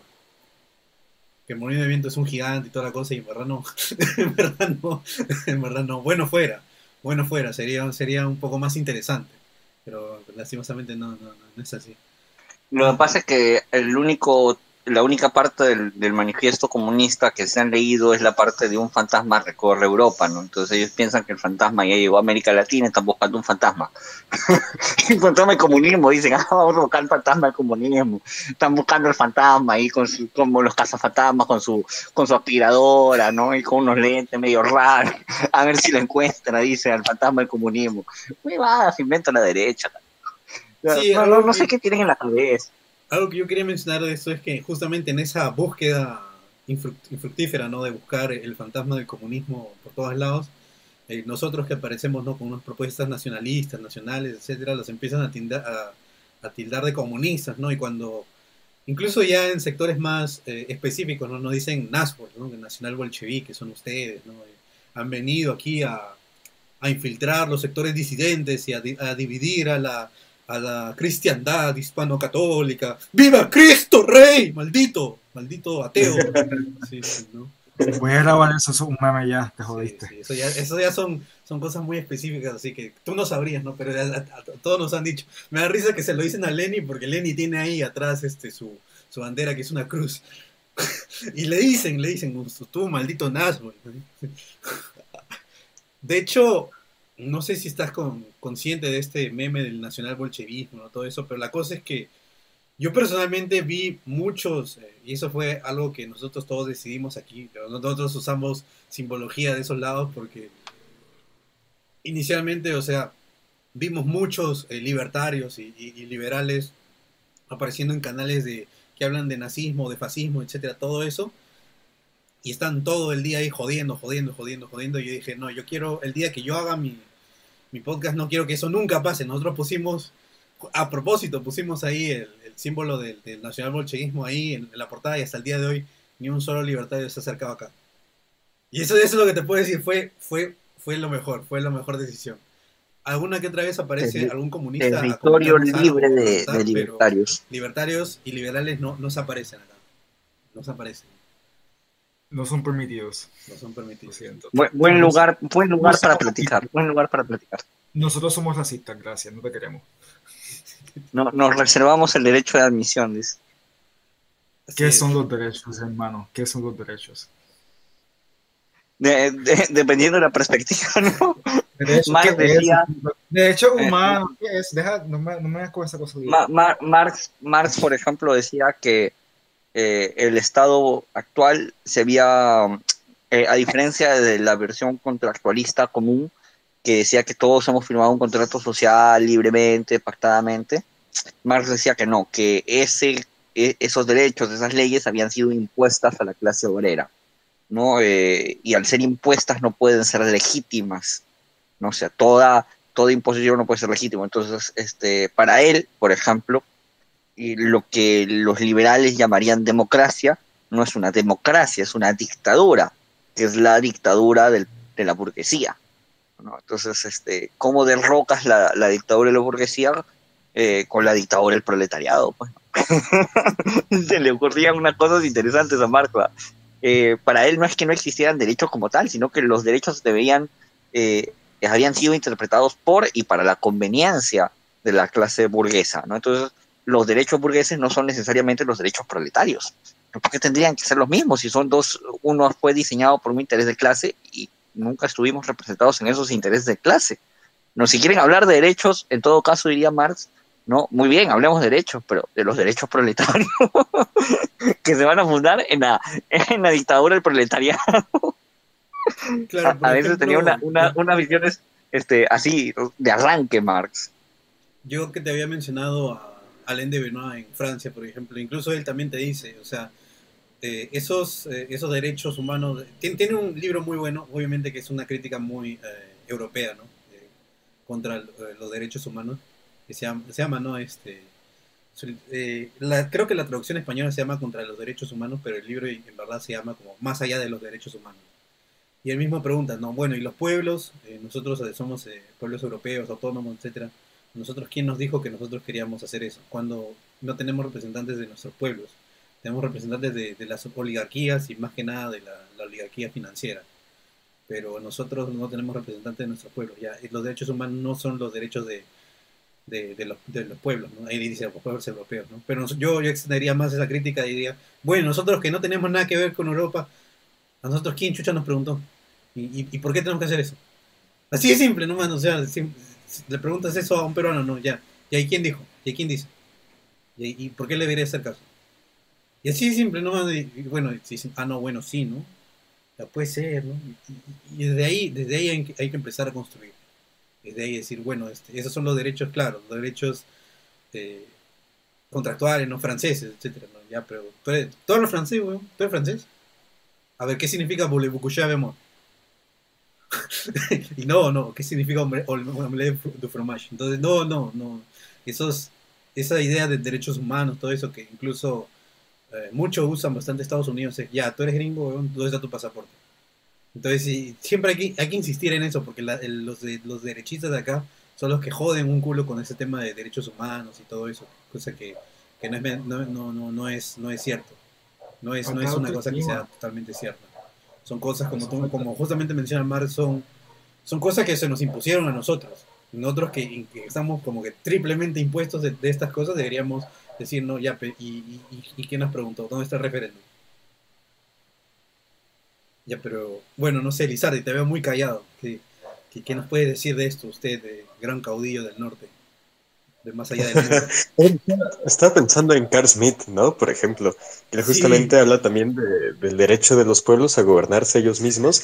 Y, me sorprende que no haya sido como adaptado por ningún discurso indigenista aún. Puede, puede que por sus relaciones con el nacionalismo europeo. Pero, pero sí, creo que Carl Smith es compatible, ¿no? Con todas estas ideas de que, bueno, eh, en ese derecho a la autodeterminación pues uno tiene que pues dar con sus propias reglas, ¿no? Realmente, y, desentenderse de lo que se le ha dado a entender por este, leyes y demás. Entonces sí, habría que desarrollar ese jurismo nativo nacional, ¿sabes? claro, obviamente, orgánico, sobre todo. Bueno, Lenny, ¿tú querías mencionar algo? Yo estoy bien, yo estoy bien, no sé qué, qué más, qué está más en nota. A ver, vamos a ver en el chat qué nos dicen. Eh, bueno, hay dos preguntas para ti, Aníbal. Y yo creo que con esto cerramos. Que te, dicen, uno, ¿qué piensas tú del etnocacerismo? Y segundo, ¿cuál es, en tu opinión, el mayor error de la izquierda, de la izquierda peruana históricamente? ¿Cuál es la segunda pregunta? ¿Cuál es, en tu opinión, el mayor error de la izquierda peruana históricamente? Ah, empezamos por esa pregunta. El mayor error de la izquierda peruana es eh, que desde que se murió Mariátegui, ¿no? Este, cada uno quiere interpretar eh, su, posición como si fuera, pues, este, teología, ¿no? Cuando no es teología, es ciencia, la política y punto. ¿No? O sea, eh, el, error de, la izquierda peruana es la falta de unidad, la falta de, de, entendimiento de una política de lo que es y no de lo que debería ser. ¿no? Eso es lo que le falta mucho, mucho a la izquierda en ese sentido. Ojalá reaccione, ojalá se dé cuenta y ojalá se dé cuenta antes de, que termine la semana porque Castillo va a ser vacado. ya que, que, le queda este, para aprender muy poco tiempo. Y en cuanto Aquí opino del antaurismo? Bueno, el antaurismo yo lo califico como un movimiento fascistoide. ¿no? Tiene conceptos fascistoides, tiene eh, una visión fascistoide. Sin embargo, la, mezcolanza antaurista, eh, la tesis de Antauro, es una tesis que, bueno, el hombre se lo ha hecho, pero cuando estaba en otro, más para allá que para acá, ¿no? O sea, eh, creo que es, reivindica sí un sector de América Latina que vendría a ser eh, los quechua, pero bueno, este, somos, como tú mismo has comentado, ¿no? Eh, interculturales, como yo digo, pluriculturales, ¿no? Entonces, resumir el Perú a los quechuas, ¿no? Y levantar solamente a los quechuas es negar, pues, este, todo lo que hay de, fuera de los quechuas, ¿no? Y ahí está su, su más grande y craso error, ¿no? Eh, aparte que también tienen posiciones bastante infantiles, eh, una interpretación bastante, no sé, extraña, porque ha intentado meterle algo de, Marx, pero no sé en qué sentido, o sea, tienen una, visión bastante eh, problemática, diría yo, y, que es un movimiento que al final, mm, en lo único que yo le veo sumando es en el momento en el que nos toque, digamos, chocar, ¿no? Y después, este, pues no. O sea, así, así de sencillo. Sí, hablan de la raza cobriza y todo, que técnicamente te dicen son los quechuas, pero como es muy ambiguo, algunos dicen, bueno, los mestizos también, ¿no? Y bueno, de, técnicamente también la, gente de la selva. Pero después, eh, históricamente, ¿no? Cuando empezaron a querer buscar alianzas con, por ejemplo, el, Hezbollah o hasta con Pakistán intentaron con su, su, su, facción Inkari Islam, se llamaba. Empezaron a hablar, ¿no? Decían los, los, los cobrizos de, los, los, cobrizos de, de, dónde? Los cobrizos del Medio Oriente, una cosa así. Y entonces es como que, puta, ya, o sea, yo también, eh, o sea, los pakistaníes también son peruanos, una cosa así, no jodas, pero, no, no, o sea, como que ni por un lado ni por el otro. Al final terminó, eh, para mí terminó desvirtuándose por, por, por, por, sí mismo, porque tuvo cosas muy, como tú dices, ¿no? Muy ambiguos, no sabías a dónde quería ir. Sí tenía elementos fascistoides, ¿no? Como el cóndor ahí, como eh, otro hubiese sido el águila imperial. Eh, de los de la Alemania nazi, cosas así, pero o sea, no, o sea, como que solamente cogieron cosas simbólicas, la idea de raza, pero todo muy ambiguo, todo muy eh, que se va para acá, para allá, para acá, para allá y al final no terminó, no terminó en ninguna parte. Terminó en lo, en lo que es, Antauro en, la, en la cárcel ahí fumando mota, quemando, quemando ahí el, carbón. Esos son los que tienen la bandera. Sí, sí, sí, esos son. Ok, ya, O sea, tú lo ves y dices, no, basado, ¿no? De ahí empiezas a leer la historia y dices, ¿qué Esos son los míos, esos son los míos. Yo soy eso. Y de ahí ves y dices, ¿qué, qué es esto? ¿no? Pero, por, eh, ¿cómo los cobrizos son también los pakistaníes? ¿Qué? ¿Qué? Oh, una cosa así, te quedas como el meme, ¿no? Así, oh, de chico. Es que el jihad, el jihad, no entiende el jihad, la raza cósmica, y entonces. Sí, ya al final se, se va por cualquier parte. Eso sí Sí, ese, ese movimiento es como que mucho Cholocas, una conclusión de mucho Cholocas. No, es como que la gente que leyó, que escuchó Cholocas y, no y dijo, no, yo, yo creo que es esto, ¿no? Y al final no era.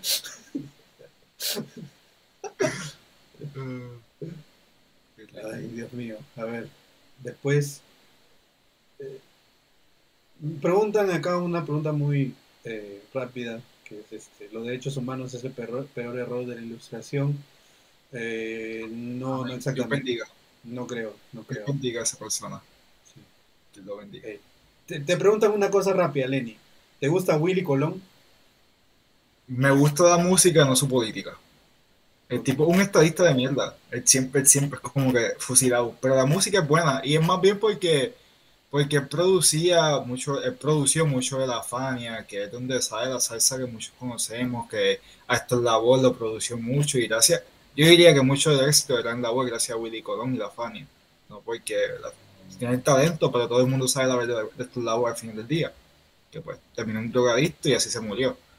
Que si no fuera por, por el talento de Willy Colón, yo creo que no llegaría tan lejos. Pero pues, su política es una mierda.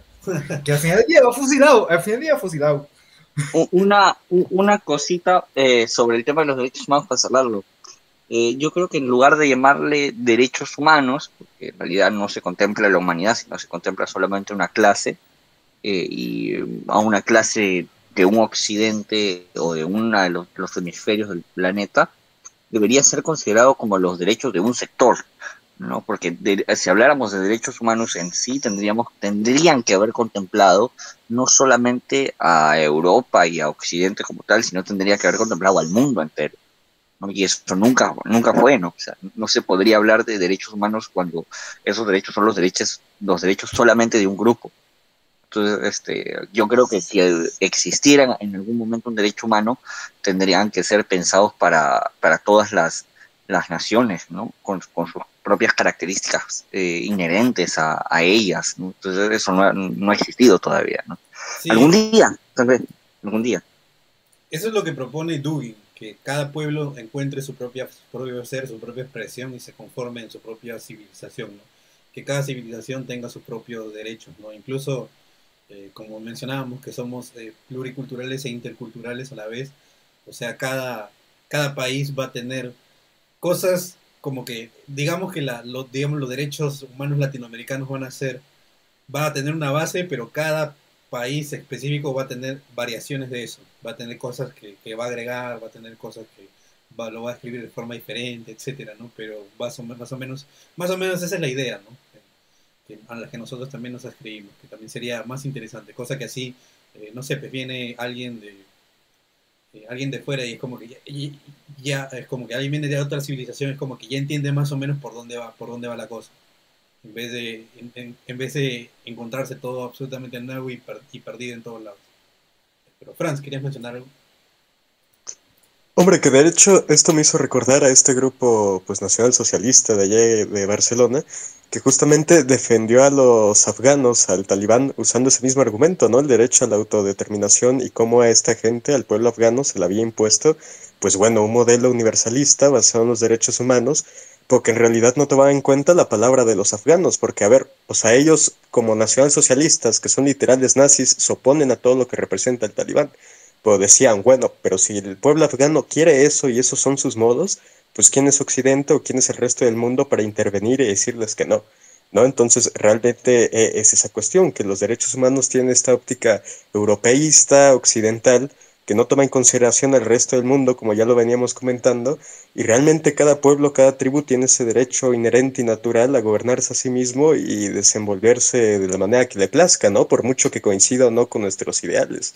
Este, al final, como nacionalistas, uno debe reconocerles eh, ese derecho a la nación y este derecho a la autonomía al resto de pueblos, no, no solo al mío, ¿no? Entonces, creo que fueron los chicos de Alianza Nacional, creo. No, no estoy totalmente seguro del nombre. Pero me llamó mucho la atención que ellos siendo, pues bueno, eh, hiper-europeístas, catalanistas, separatistas, ¿sabes? O sea, fascistas, ya, de los más puristas que pueden haber, le reconocían eso un movimiento de tercer mundo, como lo es el talibán. ¿no? Entonces es ese, pues bueno, solamente quería señalar ese ejemplo que me parece bastante interesante el día de hoy, pero que ya lo comentábamos también este, en el programa que hicimos este, sobre el talibán y Afganistán con los chicos del Círculo Boliano. Sí, sí, ese episodio fue muy bueno, claro, con eh, Francisco Mazuco y con... Este, sí, sí, sí. sí, sí, sí. Sí, sí, o sea, este, claro, pues está ese, está ese tema, ¿no? De que al final es el occidente, no es la luz, todo eso, o sea, es como que siempre tiene ese, ese ego, ¿no? Decir, ya, yo, yo, ya, yo, yo vengo acá y yo decido, ¿no? Y la cosa es que acá el, peruano es bastante contestalón, por ejemplo, nos dice ya, hey, ¿tú quién chucha eres? Pero, así, así de simple, mandamos a la mierda. Mira, otro, otro ejemplo bastante interesante, que esto ya es más civilizacional, que de nosotros es en, en Twitter, por ejemplo, no sé a qué hubo un un artista, hay una película que es este, ahora que es este, de Disney, que es colombiana, una cosa así, hubo un artista japonés que hizo una, como que un dibujo, unos retratos este, de, cómo sería, ¿no? De la gente de Colombia, y los colombianos decían, no, qué bonito, etcétera, ¿no? Y, apareció una gringa a hacerle, hacerle, leña, hacerle leña, decirle, no, que eres un colonialista, que no sé qué mierda, y, y es literalmente todo, todo, todo Twitter, este, todo Twitter eh, desde este lado del mundo empezó a decir, este, no, a mí me gusta y, yo soy colombiano y me chupo un huevo. Yo soy mexicano y lo apoyo. Shut up gringo, shut up gringo, shut up gringo. Y así se hizo popular el, el, hashtag Shut up gringo 2022. Y es así, ese es un ejemplo, no es como, este, es como, ese, ese es el ejemplo, ¿no? El occidental viene a decirte qué que, es, lo que, es lo que tiene que hacer. Y, todo el resto del mundo le dice, ya, ¿y tú quién chucha eres? ¿Quién te preguntó a ti? Vete la mierda. así de simple. Es una hegemonía. Es una hegemonía, claro. Ese es el mejor ejemplo de. Es, este irónico, ¿no? Porque eh, es, irónico que un, eh, es, irónico que un colonialista te diga que eso es muy colonialista y al decírtelo, ¿no sería acaso colonialismo? Sí, sí, definitivamente. y, apropiar ese discurso. Es que apropiar esa es la cuestión, mira, mano. Eso es lo que más me encabrona de la gente aquí. Porque quieren luchar contra Estados Unidos quieren luchar contra la, agenda colonialista, quieren hacer todas estas cosas y lo terminan haciendo con la misma mierda que nos imponen ellos. Quieren apoyar a Black Lives Matter, quieren, quieren tener la, comunidad de, mil palabras sin tener, por lo menos, mira, Aníbal, yo te voy a respetar más a ti y la gente como tú, porque por lo menos estás buscando una base dentro de tu propia cultura para lo que tú eres. No estás tratando de, justificar tus cosas con los que vienen los extranjeros, ¿me entiendes? Ahí yo te voy a respetar mucho más a ti. Porque eso, si tú vienes con los mismos discursos, con las mismas luchas, con los mismos, con los mismos uniformes de la izquierda en Estados Unidos, pues tú estás asignando la izquierda en Estados Unidos. Tú no estás siendo puertorriqueño luchando por Puerto Rico. Tú no estás siendo peruano luchando por, Perú. No estás haciendo nada de eso. Tú, estás jugando un rol que se te impuso. ¿Entiendes? Y así es que la mayoría de la gente está jugando a favor del enemigo sin saberlo. Y, luch, y juran, y juran que están haciendo algo. Y entonces nos ven a nosotros y nosotros somos el enemigo. Nosotros somos los fascistas, los malos, los que van a hacer todo mal y que van a joder a todos. Pero mi hermano, estamos luchando por lo mismo al final del día. ¿Entiendes? Sí, totalmente. De hecho, nos preguntan ahora cuál fue, qué pensamos de Velasco. Yo digo que Velasco estaba basado, eh, sabía, supo muchas cosas, eh, incluyó, eh, podría ser un precursor del, de, de, algunas ideas que nosotros tenemos en el crisolismo, pero preguntan ¿no? cuáles son aciertos y desaciertos de, Velasco Alvarado.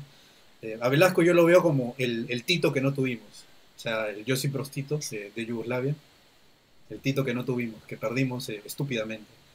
Y después, aunque no era, no Velasco no se declaró como marxista, socialista, etcétera, a diferencia de Tito, pero o sea, era lo, podría ser, o habría, hubiese sido un gobierno bastante parecido al yugoslavo, en muchos sentidos, creo, en mi opinión. Eh, ¿Cuál fue su mayor logro?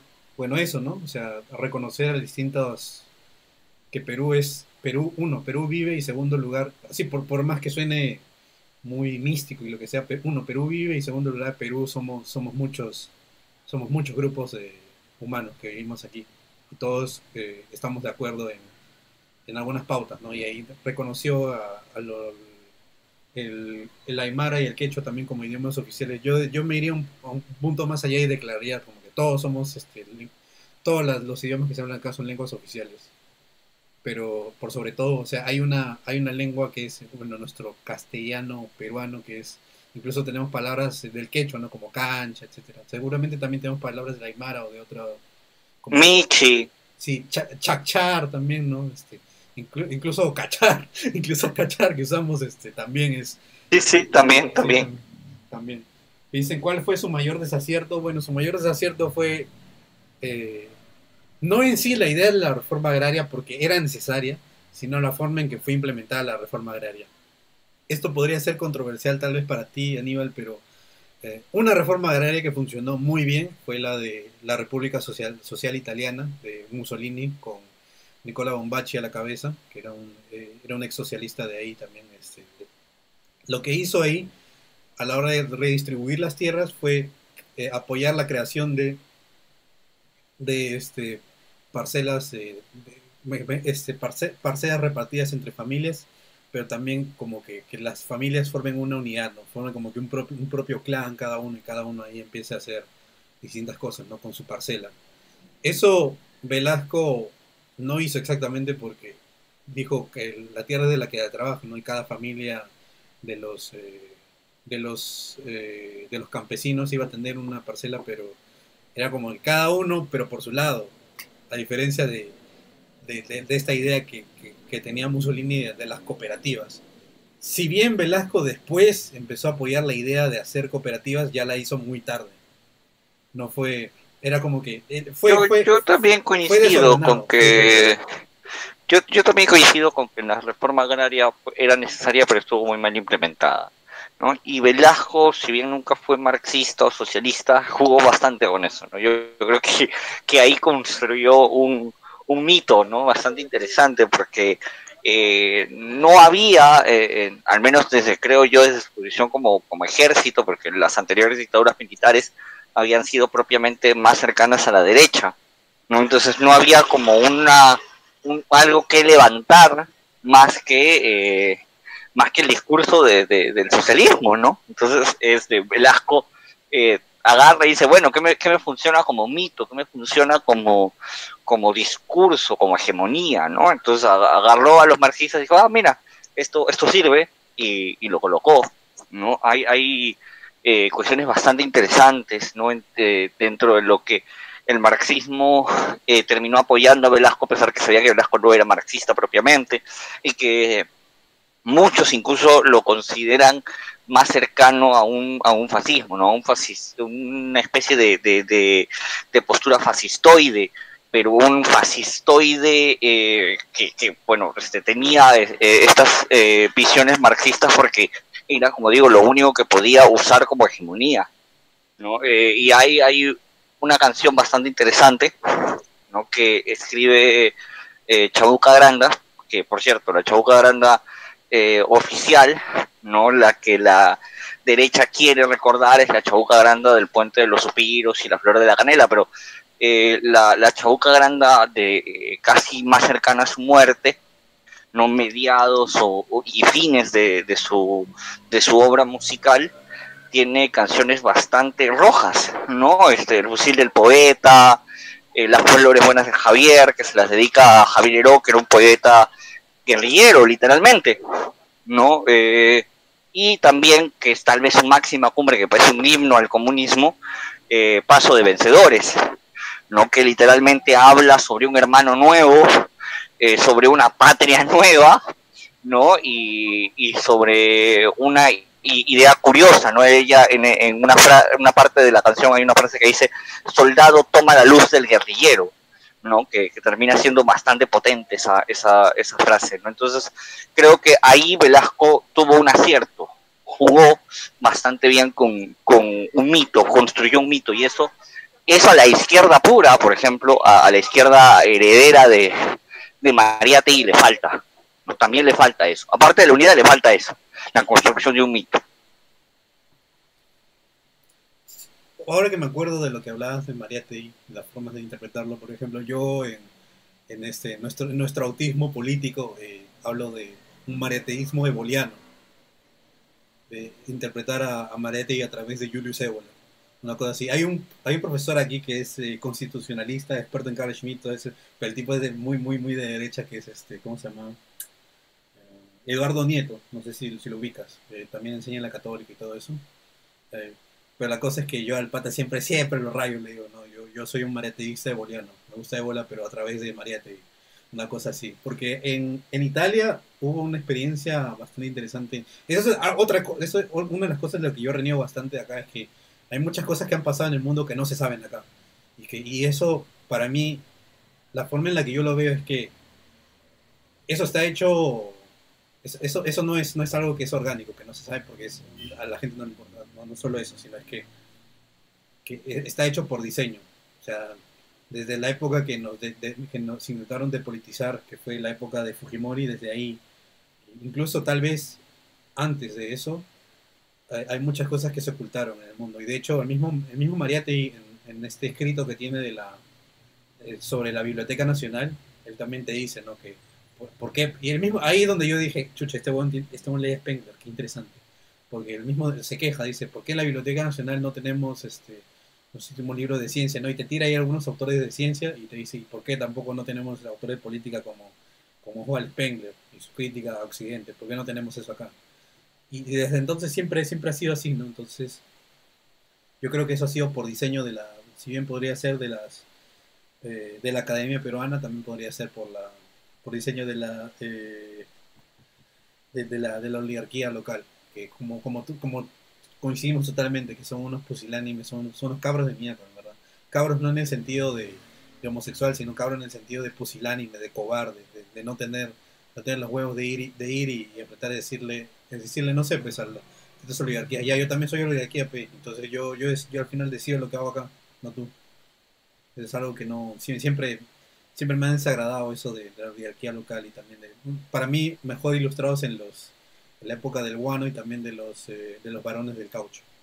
Son eh, en Brasil los, los, los, los, oligarcas de Brasil del caucho industrializaron Brasil y se hicieron mucho más ricos. Y estos huevones de acá decían no que, qué vas a que así vamos a hacerlo como, como nosotros así está bien son unos imbéciles me me, me al huevo pero pero en fin, eh, para cerrar, uh, ya no, este, ya nos ya respondimos eso. Nos hablan de las cosas de izquierda y derecha. No, ya, ya hablamos, ya hablamos de, ya hablamos de eso antes. Bueno, para cerrar, no sé, ¿tienes alguna última reflexión, alguna última impresión, eh, algo que quisieras mencionar, Aníbal, antes de irnos?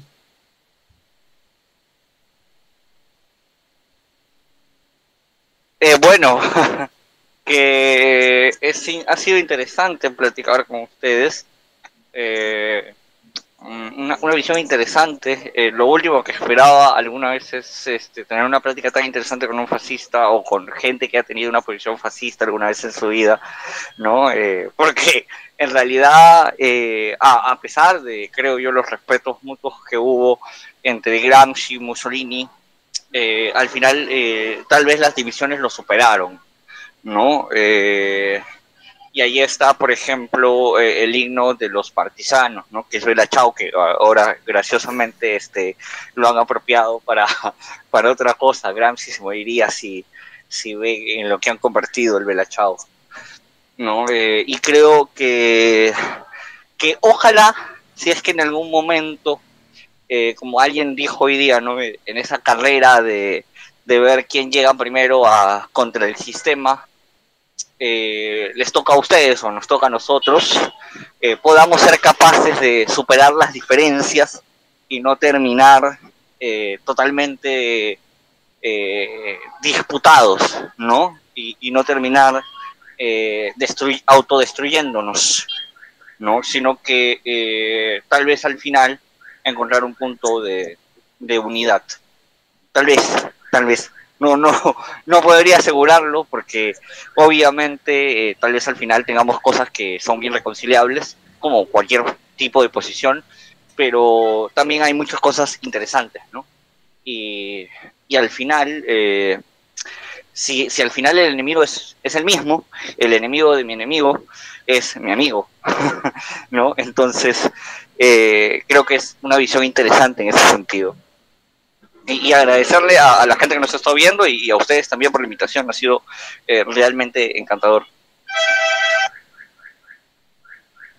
Nada más que nada agradecerte por haber aceptado la invitación, ¿no? Ahora es, has ampliado un poco tu visión. De hecho, lastimosamente no nos dio tiempo para hablar de, por ejemplo, no, no, no sé si sabías, pero ha habido un sector este, LGTB, por así decirlo, eh, que siempre ha existido dentro del fascismo, como por ejemplo en el fascismo británico, incluso en el italiano. El, ah, por ejemplo, aquí en, Francia, el autor Robert Brasilac, que era colaborador de los nazis y era LGTB también, etcétera, ¿no? Entonces, eh, lastimosamente no llegamos a eso, pero quizás en otra oportunidad ahondemos en eso. Yo, eh, aquí justamente Lizardi, que es este miembro del panel, eh, hizo una, Franz, aquí hizo una, ah, hizo una, tuvo una mesa redonda, una discusión sobre eso en su canal, que es, recomiendo que lo sigan, es se llama La Sociedad del Buen Morir.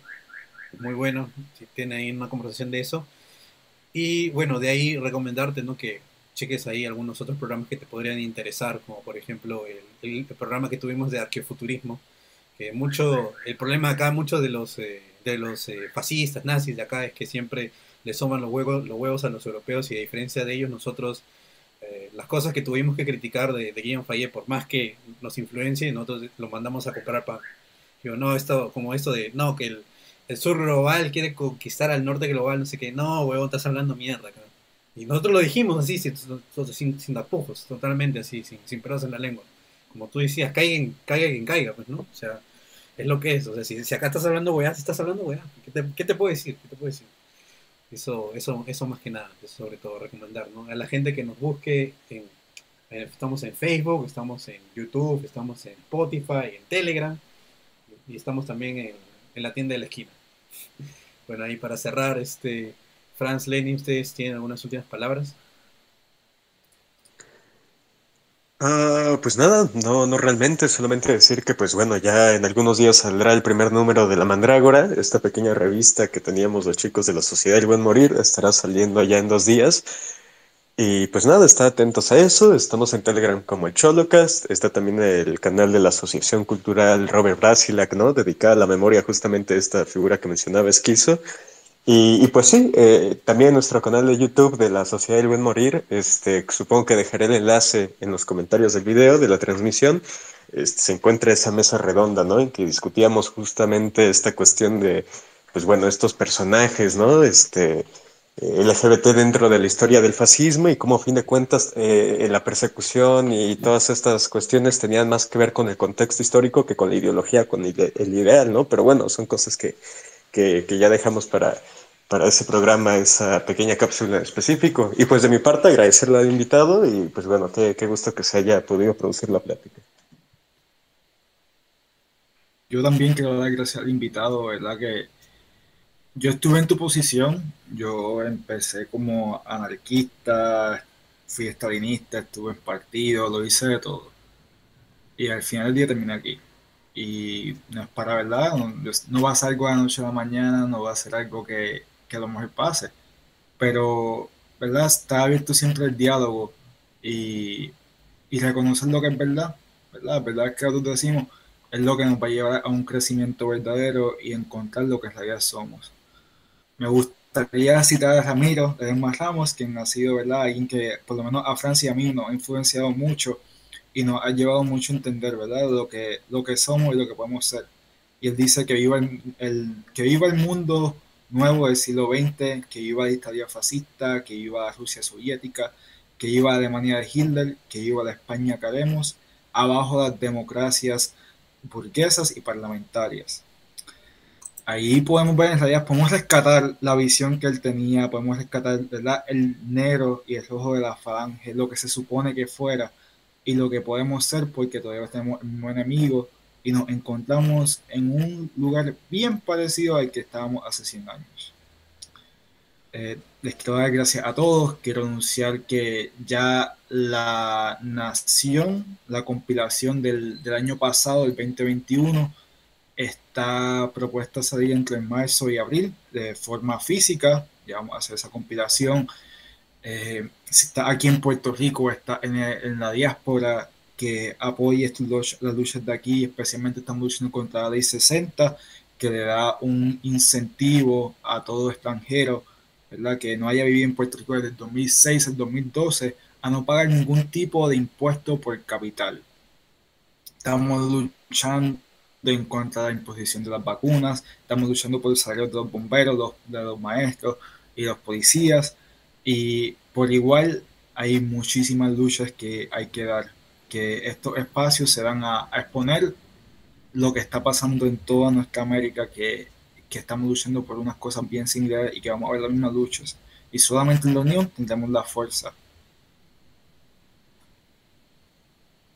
Así es. Yo quisiera decir una, una frase de Rosa Luxemburgo, eh, para citar a una autora marxista, diversos en la base, unificados en la cima y hasta, y hasta la victoria, compañeros, como diríamos en, en, el movimiento marxista. Yo la cerraría con la de Lenin, de marchamos juntos, eh, golpeamos juntos, pero antes de golpear juntos estamos marchando separados. Sí, bueno, muchachos. Bueno, bueno. Ya. Sí, también este, ya, ya nos escuchan. Ya, ya, ok, ya, perfecto. Ya, entonces, o todos los caminos llevan a Roma también. Sí. Por sobre todo. Y bueno, este, ¿Cómo están? ahí nos, nos pueden encontrar en. Ah, nos encuentran ahí en, eh, en Telegram, en YouTube, ya, les dije, ¿no? Este, les recomiendo ahí que pasen por ahí. Eh, Aníbal, está tu, tu Twitter está en la descripción, ¿no? Para que, quien quiera comunicarse contigo. Si tienes alguna otra pregunta, nos dejas ahí en, los comentarios del video o me las mandas ahí en, al Twitter que estoy usando por ahora. Eh, ya después, ya después este, me haré uno, uno, uno que sí, sí, sí, para, para mantenerlo. Porque me, el tema de estar interactuando con, con la anglosfera, la tóxica anglosfera, es que me, me, me, bloquearon de IP. O sea, no, tengo que crearme la cuenta en un, en un en una cabina de internet, tengo que crearme la cuenta y loguearme como unas 5 o 6 veces hasta que deje de preguntarme por teléfono. Pero, pero bueno, eso es todo. Ya, eh, ya estaremos eh, viéndonos en otra oportunidad ahora que regresamos de, que hemos regresado de nuestro, de nuestro merecido descanso. Probablemente la próxima entrevista que tendremos sería con... Estamos viendo a ver si llamamos a Luis Celedón del Movimiento Revolucionario Nacional Sindicalista de Chile, que es muy, muy bueno, es muy interesante. Ahí hemos compartido algunas cosas de él, también comparte algunas cosas de nosotros. Y bueno, eso, eso es más o menos lo que le estamos adelantando este año. Ya nos estamos viendo. Cuídense todos. Luis es bueno.